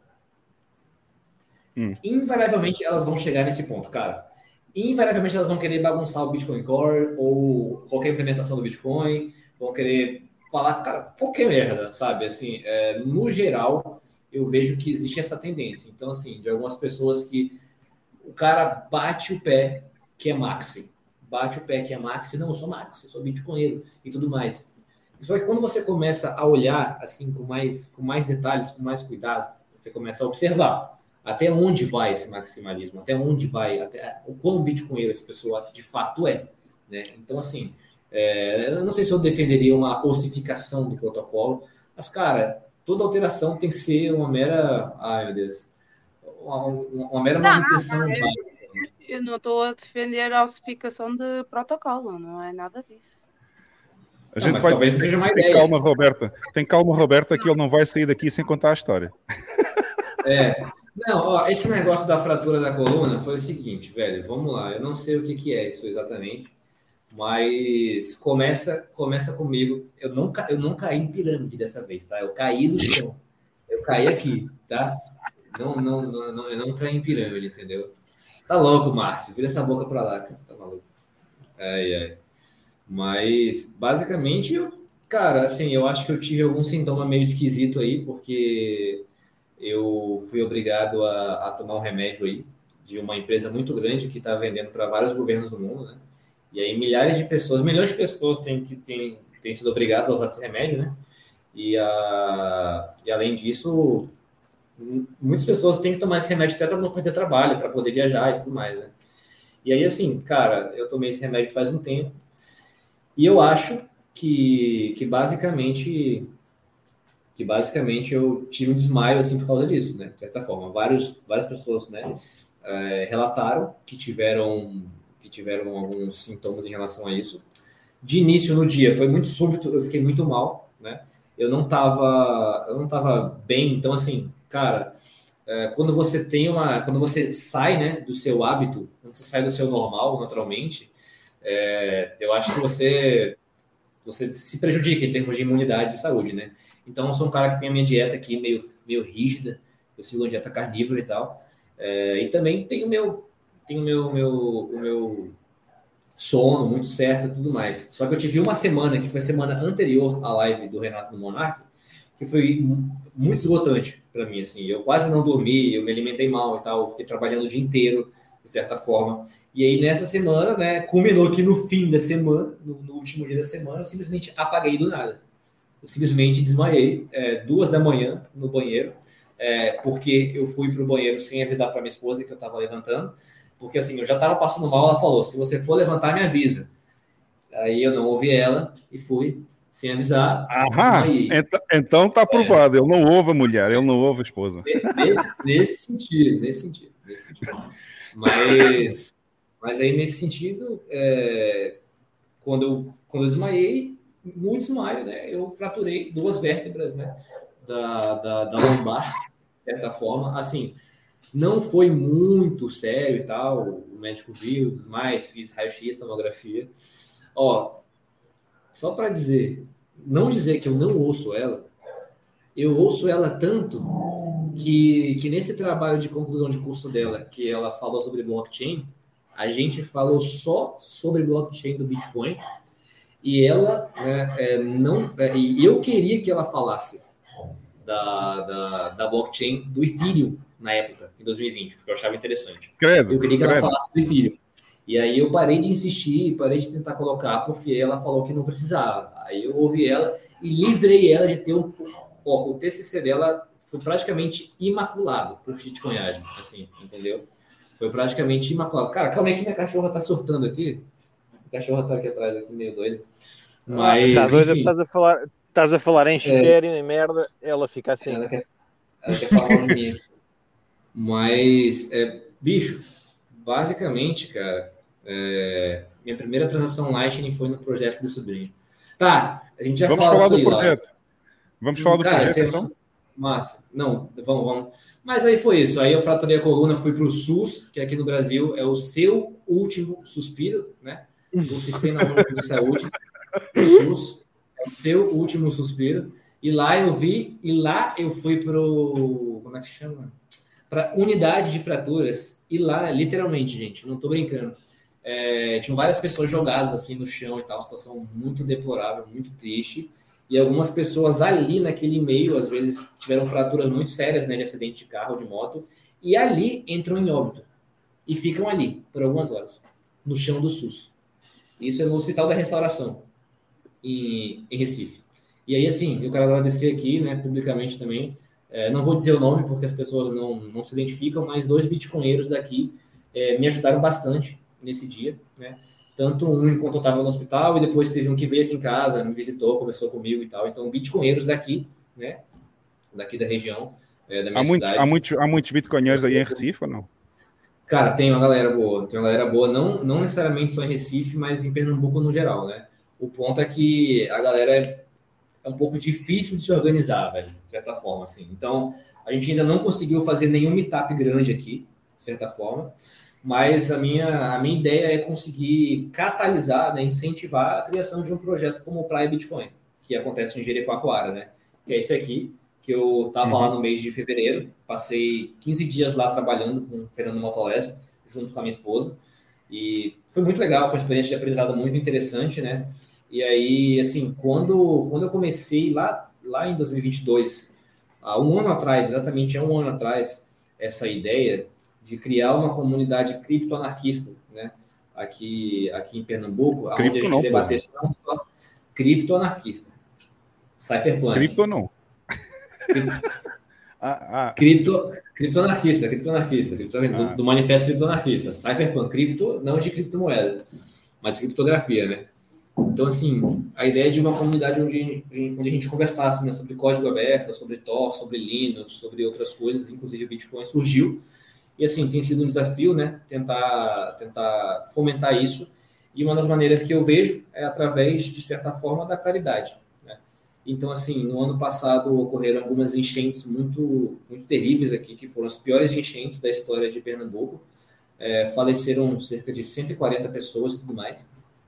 E a gente, pelo Twitter, é, escolheu alguns livros. Então, foi o Bitcoin Red Pill, o, o ambientalista libertário do professor Marco Batalha, que inclusive é uma figura que vocês têm que trazer aqui. Vocês, cara, é um cara incrível de conversar. A gente já tinha falado, já, Carla, já tínhamos falado sobre trazer o professor Marco Batalha, né? Tragam ele. Ele não mora no Brasil mais, né? Ele tá na Macedônia agora. Mas é. ele tá em São Paulo. Um cara incrível, assim, um cara de inteligência, bicho, é uma das pessoas mais inteligentes que eu conheço. E aí ele, ele não tinha a versão física do livro dele, só tinha a versão PDF, né? E aí ele né, é, deu uma versão física para a gente conseguir fazer a rifa. Né, a gente ia rifar, então a rifa, né, comprar, vender várias fichas para as pessoas concorrerem né, ao sorteio e todo o valor dessa, dessa, dessa rifa eles iriam para pessoas que se, se, prejudicaram né, com essa enchente, pessoas que perderam móveis, que perderam, é, que tiveram prejuízos em casa e tudo mais, né? E a gente conseguiu ajudar aí é, três famílias nesse processo. E na época, assim, é, eu queria muito conseguir operacionalizar isso. Eu queria muito conseguir fazer com que a galera Bitcoin pagasse. Eu não conhecia a LN Bits, né? A plataforma da LN Bits do Ben Ark no caso. Uhum. eu tive com o Ben Ark, eu tive com o Ben Ark, tiramos fotos juntos e tudo aqui no Adopting Bitcoin em El Salvador. Não, legal, cara. Ele estava em São Paulo também, né? Na, na SatisConf. É, uhum. Em novembro, eu fui na, na, na, oficina dele de montar a, a POS, inclusive. Mas, enfim. E aí, basicamente, o Adolfo, Adolfo, do Bitcoin Maranhão, né? Do Maranhão aqui, do Nordeste também ele foi um dos caras que mais me ajudou a, operacionalizar. A operacionalizar toda a, a toda a estrutura para a galera poder pagar em Lightning lá, né, pela LDBits. E depois eu só transferi para a BIPA e, no caso, tive que transferir para a Fiat para entregar para as famílias. Porque, assim, as pessoas estavam numa situação de urgência, precisando do dinheiro em real time, né? Uhum. Precisando do dinheiro na hora. Então, não tive condição do tipo, né? Ah, aprende a criar, criar uma carteira para eu poder te mandar em Bitcoin porque ao meu ver isso seria muito preciosismo, sabe? Isso seria exigir demais, exigir que as pessoas, né, é, no meio de uma tragédia, quando as pessoas estão perdendo parentes, estão perdendo móveis, estão perdendo esperanças, elas tivessem que, né, é, aprender a mexer com Bitcoin. Então, o que eu fiz foi basicamente mandar uma carta, eu escrevi uma carta mesmo, para essas pessoas, falando que é uma doação de bitcoinheiros do Brasil e do mundo, porque a gente recebeu doações de pessoas de, outro, de outros países. Então, por exemplo, o Pierre Corban lá, do documento, eu acho que é Corban que fala, não sei. É, ele é canadense, será? Americano, não sei. Do Great Reset, documentário. Ele ajudou a gente, divulgou também bastante. É, e assim, foi, foi muito legal, cara. Foi muito bacana essa experiência. E várias pessoas falam comigo até hoje que a primeira vez que elas gastaram satoshis foi para doar, né? Para uhum. essa galera e de Pernambuco que, que, precisou, entendeu? Muitas delas falam sobre isso até hoje, né? Assim, cara, a primeira vez que eu gastei satoshi foi quando foi para doar aí para a galera de Pernambuco e eu fico muito feliz né, com isso. Foi como a Carla. A Carla também, a primeira vez que ela gastou satoshis foi a tomar todas. É, né? É uma boa doação. É uma boa doação. Vamos falar aí do projeto do, da é, loja? A loja, cara, a loja Roda BTC hoje, ela é, assim, um dos meus projetos mais queridos, assim, mais... Eu vou, é... eu vou pôr aqui, ó.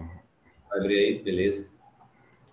Fica à vontade. Espera aí que eu vou tirar, eu vou tirar aqui o QR Code para o pessoal fazer o donativo. Tá aí, ó. Conta um pouquinho só de como é que começou esta ideia, porque já estamos, já estamos quase a chegar ao final do tempo, mas conta aí só como é, que, como é que surgiu esta ideia de fazer aqui esta loja. A ideia da loja é de ser uma loja que os bitcoinheiros se identifiquem é, com o conteúdo, né, com o produto, só que nesse, não necessariamente se identificando. Então você pode dar uma olhada nas camisas aí, tem uma série de temas e de estampas que assim só quem é bitcoinheiro vai entender. Então, algumas pessoas têm medo, né, às vezes, de utilizar alguma camisa ou algo assim. Pô, ah, eu tenho medo do meu obseq, né, de quebrar o obseq ou algo assim. Eu gosto muito, sentido, eu gosto muito aqui desta primeira, tá muito bom. É, cara, essa é muito boa, essa é muito boa. E aí, assim, tem alguns temas aí que são algumas ilustrações, sem, sem nada de muito específico ou explícito sobre o Bitcoin. E a ideia é que a galera use assim, do tipo, cara, só quem é bitcoinheiro vai entender, né? Só quem é bitcoinheiro vai, vai saber. Então, por exemplo, você usa uma camisa aí Maxi Psychotoxic, cara, porra, esta aqui, esta, esta, foi feita para mim, porra. Aí, ó. cara, então é isso, assim, é, a gente quer fazer uma loja de bitcoinheiros para bitcoinheiros, né, de certa forma. É, tem outras camisas aí, que são ilustrações que a gente fez uma parceria com o Igor Petrov, que é um bitcoinheiro gringo, que ele gera imagens né, via inteligência artificial muito, uhum. muito bacanas. Ó, o Vitor falou, tem que ter a camiseta do, do F Money aí, cara. Bora? Qual é? Qual é? Peraí, peraí, Bora. peraí. Não, é, o Vitor falou aqui no chat. Ah. Que, que é uma da que é uma camiseta do podcast aqui. Ah, a gente eu já, tô, a gente, eu aqui no canal já mandei fazer aqui o, é, o chapéu F Money também. É. E aí, assim, essa loja ela funciona através do sistema de dropshipping, né? Não sei se vocês conhecem. Então, por sistema exemplo, aqui? essa dropshipping é basicamente ah. a reserva, essa empresa daí, ó, tá vendo? Reserva.inc. Essa é a empresa uhum. que produz as camisas. Então a gente só coloca a arte aí, basicamente, na loja. Eles rosteiam, né? Permitem que a gente possa colocar as camisas no ar. E eles mesmos fazem as estampas e é, estampam as camisas e entregam para as pessoas, né? A camisa é de muita qualidade, é uma, é uma camisa muito não não não esquenta muito, é muito tranquila e tudo mais. Tem a do Nostro, inclusive, que foi o casaco do Nostro a gente mandou de presente pro, pro Monark, né? Não sei se vocês vi, viram. Uhum. Quando vocês verem lá a, a live do, do, do Monark do Rumble, não tinha um vi, careca, um careca de máscara lá? O Sim. careca que a galera tava zoando sem parar, que é o Unknown. Não sei se ele tá aqui ainda, ele tava aqui. É o Unknown, que agora é só No, né? Todo mundo conhece ele. E aí ele levou de presente né, para o Monark as camisas da loja. É, e aí, assim, tem a do Diego Collin, tem várias ilustrações aí. Tem essa do Bitcoin, do Satoshi e tudo mais. E a ideia é essa, é fazer é, camisas para bitcoinheiros, né? Uh, entenderem, né? É, então, por exemplo, se você pega uma camisa dessa aí, do tipo, essa Full Node On, essa daí, Full Node On, cara, quem que vai entender? ninguém que vai ver na rua vai achar, ah, um bitcoinheiro. Né? Não ainda. Ah, essa tá muito boa, tá boa essa. É, pô. Então, assim, a ideia, a ideia é essa, é a gente se, a gente se identifica, então a gente é nosso próprio público-alvo, sabe? É, fazer coisas que a gente usaria. Então, por exemplo, tem essa Não Alimente as Baleias, tem essa Die né? Que é. Essa tá muito boa. É, eu, eu, eu, gosto, eu, gosto, eu gosto de todas, eu gosto de todas. E, e, é. e podiam fazer canecas também, que eu adoro canecas. É, mas, é, mas é assim, muito... este, este, projeto, este projeto não é só teu, né? Não. Não, ele, no caso, é do Jeff também, do Planeta Bitcoin, que já veio ah, aqui. Tá. o Jeff é teu sócio, então. Sim, e aí a gente, todo sábado de manhã, abre um space no Twitter, né? Aqui no horário do Brasil. É geralmente entre as 9h30 e as 11 horas da manhã. Não tem um horário certo de começo, porque a gente eu sempre traz alguma passada, foi, foi muito bom o da semana passada. Não, essa, essa camiseta só um Bitcoiner vai entender. Só um Bitcoin vai entender, tá entendendo? É. Então, assim, essa é a nossa proposta, né? Esse é o nosso público-alvo, o nosso público-alvo é a gente mesmo, né? Novamente.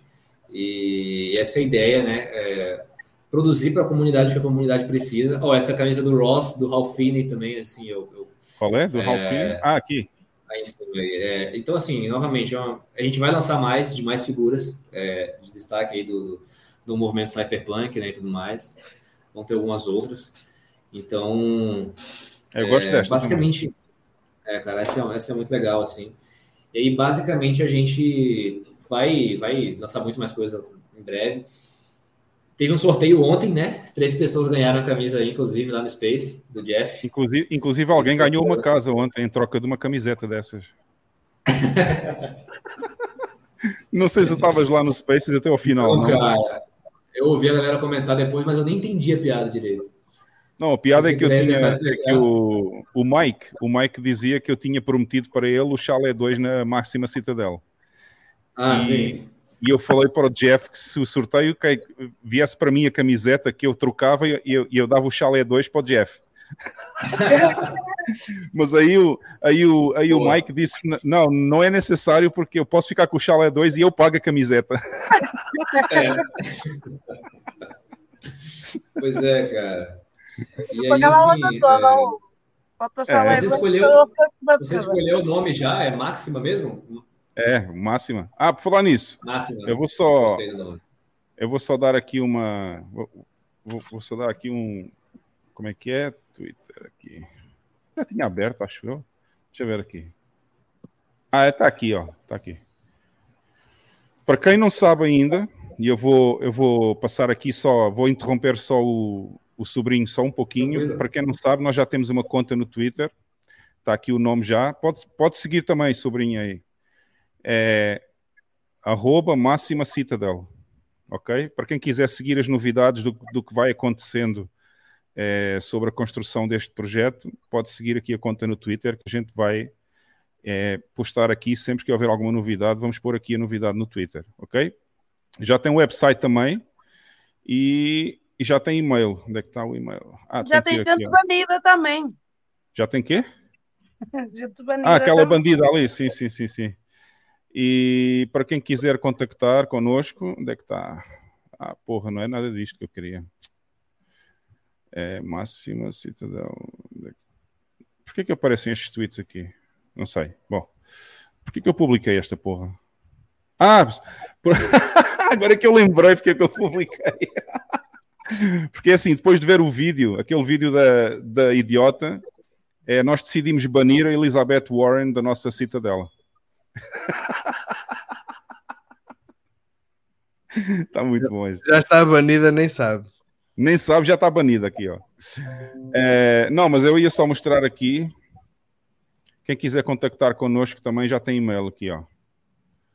Já registramos o domínio, já tem um e-mail. Quem quiser contactar connosco tem aqui o e-mail e quem quiser visitar o website está aqui. O website é fantástico. Vocês querem que eu mostre o website? Não. Mostra. Claro. Por é? favor. É? Então vá, tá aí. Olha aí o website. Está em é construção. Só, só compraste o domínio ainda. Não, Eu o domínio já tá. preciso morar nesse lugar, esse site é incrível. não, o domínio já está. Ah, eu só quis deixar a página lá para não ficar sem nada e eu quis comprar o domínio logo para ter também o, o, o e-mail já está funcional. Podem enviar e-mail que ele funciona.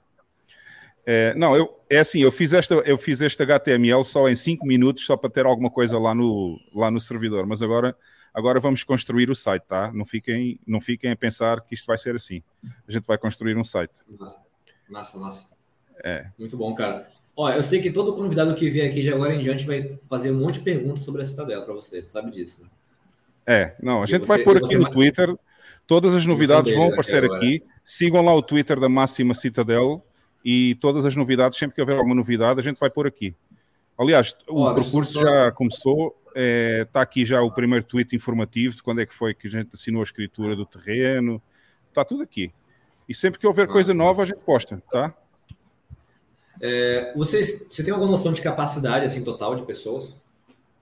Não, ainda não temos noção, temos que pensar ainda é. quando formos fazer o projeto é, quem, vai, quem vai ver isso connosco vai ser depois o arquiteto que vai, vai dizer assim: ó, dá para fazer assim, dá para fazer assado.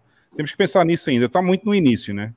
Porque sim, sim, só, para, só para nós conseguirmos comprar o terreno foi um, foi um espaço de cinco meses, porque foi preciso muita burocracia para conseguir fazer o câmbio do Bitcoin para dólares, conseguir abrir conta no banco.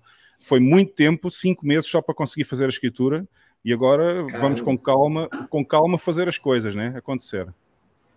Sim, legal, parabéns, cara. Eu acho que é uma ideia incrível aí. E vou querer o Chalé 21, eu já, já, já, falei aí já. Vou querer o Chalé Bom, 21. Então, então este é o projeto da loja em que o, o Jeff também, também é, é sócio teu, né? Sim, sim, é. sim. E a gente tem o nosso Twitter, onde a gente faz spaces todo sábado de manhã. E amanhã a gente vai fazer às 11 da manhã, inclusive, do área do Brasil. Eu acho que é duas em Portugal ou três? É, do Brasil para Portugal são quatro horas de diferença agora, né? É, é, três horas da tarde, então. Às 15 horas, né? É. E a gente vai conversar com o Bitcoin em Maranhão. E a Roberta também é sócia deste projeto, não é? O... Sim, com certeza. Minha esposa são é. Três, são três. São quatro, oh, são Roberto, quatro. Tem um Cristo também. Roberto, Tem um Cristo também. Oh, Roberto, ele, o ele nem fala, ele nem fala o teu nome, ó. É o Cris do Crypto Legends, que também é sócio nosso aí. Ah, é, ah, também. Mas, mas é isso, é isso. E assim, é, dentro do do, do, do, do, Twitter da loja também, a gente solta algumas threads, vez ou outra e tal, com a galera.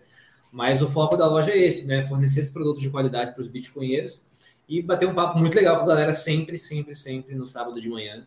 É, já virou um, um horário marcado já, né?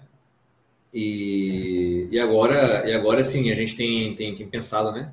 Em, em, trazer mais. A gente recebeu alguns feedbacks da comunidade, então, por exemplo, a gente vai trazer aí camisas de outras figuras do movimento cypherpunk e a gente aceita, né? É, pode chamar a loja lá, a gente aceita feedback tipo, numa boa. Às vezes a galera fala, pô, essa camisa aqui não tá muito legal. Cara, pode falar, fala mesmo, assim, a gente não tem medo, não, não, tem, não tem vergonha. Não, eu, eu fiquei animado. O Lawrence ficou animado com o site da Citadela. É. Não, deixa eu esse... só explicar aqui uma coisa. Esse doctype HTML aí ficou muito bom. Deixa eu só explicar aqui uma coisa aqui ao Sérgio Cochá, que é o, que é o nosso futuro maximalista ainda até ao final deste ano. Não, Sérgio Cochá, eu tive 5 minutos porque eu tive que configurar o Nginx, tá? Eu não sei se tu sabes o que é que eu estou a falar, mas pelos vistos até se calhar sabes. Eu tive que configurar o servidor web com o Nginx, tive que fazer um virtual host, tive que pôr toda a porra do e-mail a funcionar no servidor também e depois fiz o HTML no fim. Consegui fazer isso tudo em 5 minutos. Hã? Não está mal, não está mal. Ai, ai, ai, ai. Não, eu não precisei comprar o banco em El Salvador. Aliás, eu não podia comprar o banco, se eu fosse comprar o banco, tinha que falar com os narcos lá da, lá da Colômbia. Porque o, um dos bancos aqui, que é o Banco Agrícola, que eu gosto de expor estas situações todas, que não me deixou abrir conta, o Banco Agrícola não me deixou abrir conta. Os donos do Banco Agrícola são os narcos colombianos. Ou seja, eu não posso abrir, eu sou Bitcoin, eu não posso abrir conta. É só plantar maconha agora lá na cidadela. É, vou fazer concorrência Planta lá. maconha, coca. maconha, coca e papoula para LSD. Acabou.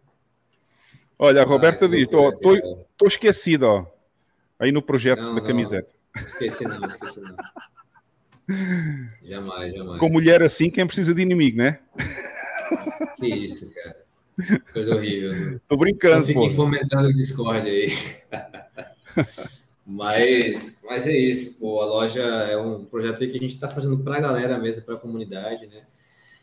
E a gente tem recebido um feedback muito bom, foi muito gratificante para a gente estar no Monark com o Renato, através do Renato. Uhum. E é isso, cara. É, o Leonardo pediu aí para eu falar. Ah, tá. Não, cara, e aqui toda, a gente, então, aqui toda a gente pode falar o que toda a gente pode falar o que quiser falar aqui.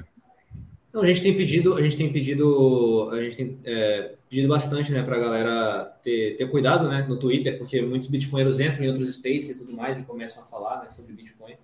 E a gente tem tentado ser sagaz, né, no sentido de, de conseguir dialogar com, com, com os públicos de maneira assertiva. E agora eu abri essa semana, comecei é, um, um, space que a gente vai fazer com uma certa regularidade de ensinar o Bitcoin do zero mesmo, assim, uhum. assim, para várias pessoas. Então, eu acho que foi na segunda, salvo engano, foi na segunda, é, foi na segunda-feira que, que a gente fez o Bitcoin, que eu fiz o Bitcoin, o, o, o Space, o que é Bitcoin, basicamente, aonde assim eu falo sobre Bitcoin para cara, para pessoa que não sabe de nada, de nada, sabe, com as analogias mais bestas possíveis, do, e, e assim é muito difícil, né, você explicar o Bitcoin só através do áudio porque é. geralmente o referencial visual, algum referencial infográfico ou diagramático, ele ajuda, né? Mas é um esforço e eu acho que é válido e existe um público para isso, né? Querendo ou não. E a gente recebeu um feedback muito intenso aqui, assim, é, recebi muitas mensagens tipo na minha DM. Então, assim, outra coisa, né? Para quem não sabe, eu também sou P2P. Então, várias pessoas nunca nunca haviam é, comprado, né? Via P2P é, tiveram né, a sua primeira experiência, vieram, vieram falar comigo. É irônico, porque assim, uma coisa que ajuda aqui no Brasil é o. É o. Como é que chama? É o Pix, né? É, a nossa, é o nosso protótipo de CBDC. O fato de ter uma transferência imediata ali, né, que a pessoa faz. Então, Olha só, Pix ele, hoje, ele, ele facilitou hoje muito é o... né, esse processo das pessoas irem atrás. De... Hoje é o episódio da esposa aqui, ó. Olha aqui. Um beijo, Kilby. Olha aqui, deve ser a esposa Olá, do Lawrence. É. Hoje é o episódio da esposa vi falar mal do marido aqui. A esposa do Lawrence. É. Kilby também está sempre com a gente aí. Bem-vinda, bem-vinda, Kilby. E Cara, olha só, estamos quase no final, estamos quase no final do tempo aqui. Eu queria ver se a gente hoje não passava das três horas, porque é muito longo o podcast. Eu vou, eu e... vou pedir para o José não ficar mais falando no chat com os convidados e abrir o microfone dele. É, eu também acho. Eu acho que o José está tá armado em infiltrado. Não queria interromper. Mas vamos só anunciar o idiota, não é, Zé? Bora anunciar aí o resultado. É. é... O que é que eu ia falar? Ah, eu ia falar só uma coisa antes da gente passar para as argumentações finais aqui no tribunal. É... Na quinta-feira, foi quinta, hoje é sexta, foi ontem. Bem, eu já estou, já estou, já, já estou assim meio louco. Acho que foi ontem, foi quinta-feira. Na quinta-feira eu tive, eu fui, eu fiz uma conversa no podcast do Lawrence, ok? Muito e bom. então, pessoal, eu vou, eu vou anunciar aqui para toda a gente saber. Vão lá, vão lá. O podcast está no Spotify. Também quem usa, quem usa Fountain, a aplicação Fountain no, no celular barra telemóvel, é, também pode ver, também pode ouvir o podcast. E eu tive uma conversa muito boa com o Lawrence. Ele, ele, ele convidou-me para participar do podcast dele e é só, é só sobre a citadela máxima, ok? Quer dizer, houve outras conversas pelo meio, mas subscrevam, subscrevam porque é muito bom, gostei muito de conversar com o Lawrence e uh, temos lá o último episódio, está aqui, episódio 34. O episódio 34 foi comigo e o tema principal foi, obviamente, a cidadela, mas falamos muita coisa da minha vida, tivemos quase, sei lá, duas horas na conversa, foi muito bom e eu recomendo a toda a gente que vá subscrever o podcast do Lawrence e ouça este episódio, porque vai ouvir muita coisa sobre o futuro da Cidadela, pelo menos as ideias que eu tenho na cabeça neste momento, e, e, vai, e vai ouvir muita coisa sobre a minha vida pessoal também, porque eu falei muita coisa sobre mim. o, Lawrence, o Lawrence conseguiu puxar por mim e eu é, botei a boca no trombone, como se diz aí no, aí no Brasil. Ok, pessoal? Sugestão: Foma Plebcast, subscrevam e vão ouvir o último episódio, e os outros também, claro, mas o último episódio é sobre a Cidadela Máxima, tá? E agora? Agora vamos passar. Eu queria só, antes disso, eu queria só também mostrar os links aqui do nosso convidado hoje. Este é o Substack do Sobrinho, para quem quiser visitar e ler os artigos que ele tem lá, sobrinho.substack.com. É, eu criei essa semana. Eu criei essa semana. É? é? Ah, está aqui aí, então. Boa sugestão para as pessoas aí. subscreverem. Para as pessoas subscreverem também uma boa sugestão para ler os, os artigos do sobrinho que ele vai escrever ainda mais. sobrinho.substack.com está aqui. E o que é que temos aqui mais? Temos o Nostro, o Nostro do sobrinho também. Ok, tem foto. Ah, olha, ele publicou aqui o nosso podcast hoje. Sim. e temos que passar aqui a Public Key. Onde é que está a Public Key aqui nesta aplicação? Não está. Cara, uh, vai ali em cima, ó, arroba sobrinho. É no, pode, pode ir no plebs.place uh, barra sobrinho, que é o NIP5. Porra, não estou vendo aqui esse link. Onde é que está? Ah, está aqui, peraí, achou. Copy link, copy user ID, tal, tal, tal, tal, tal. Será o copy link ou o copy user ID? Pode, pode, copiar o user ID mesmo. User ID, eu acho que vai ser a NPub. Ok, eu vou pôr aqui no chat então, para quem quiser seguir é. o sobrinho nosso. ah, tá aqui Unpub, tá aqui, ó. Aí. Cadê? Ó. Não sei porque abriu o seguires aí. Não. Aí, tá aí, pronto. Tá aqui, tá aqui a chave pública do sobrinho já no chat, para quem quiser seguir no nosso, ok? Tá aqui o tá Twitter do sobrinho também. Quem for mais fã do Twitter também pode também pode estar. Tá, Arroba é, sobrinho tá Bitcoin. Arroba sobrinho Bitcoin, ok? Tamo junto. E ver o que, é que tem mais aqui. Este é o da loja, a gente já viu. A loja. Ah, loja. e aqui e tem o Twitter, Twitter da, loja. da, loja. também. É. Arroba tá aqui o Twitter da loja, que é arroba loja BTC, para quem quiser seguir no Twitter Perfeito. também. Perfeito. E acho que já passei os links todos do sobrinho aqui, não? Já, está tudo. Passou, passou. É. Obrigado, gente, obrigado, viu? Sigam todos aí. Quem não conseguiu ver bem pode repetir o, pode voltar atrás no podcast e pode ver novamente a parte oh, dos links. Mas é assim, eu pus os links também nas notas do vídeo lá embaixo, portanto vocês podem ir às notas do vídeo aqui no YouTube e tem lá os links todos. Uh, só não tinha a chave pública mesmo do Nostro, acho eu. Ah, não, tem, também tem, tinha lá. Ah, beleza. E, beleza. e pronto. E agora, vamos então anunciar, deixa eu pôr aqui novamente o QR Code para o pessoal que quiser enviar alguns satoshis para ajudar o podcast canto superior direito, só falta a Carla pôr o dedo, como ela faz sempre. Esqueceu-se, hoje esqueceu-se. Olha, e troquei de estúdio, improvisado, que esta é merda estava a ficar sem bateria. Olha, esse fundo ficou bom, com a luz amarela assim. No... Esse fundo ficou bom com a luz amarela aí. Isto aqui está um espetáculo. Tem aqui uma cena preta e tal, como eu gosto, para absorver a luz. A Carlinha, sabem, pessoal. A Carlinha hoje está muito tímida. A Carlinha hoje está muito tímida. A Carla hoje está muito tímida. Não estou nada. Deve ser por causa das ucranianas.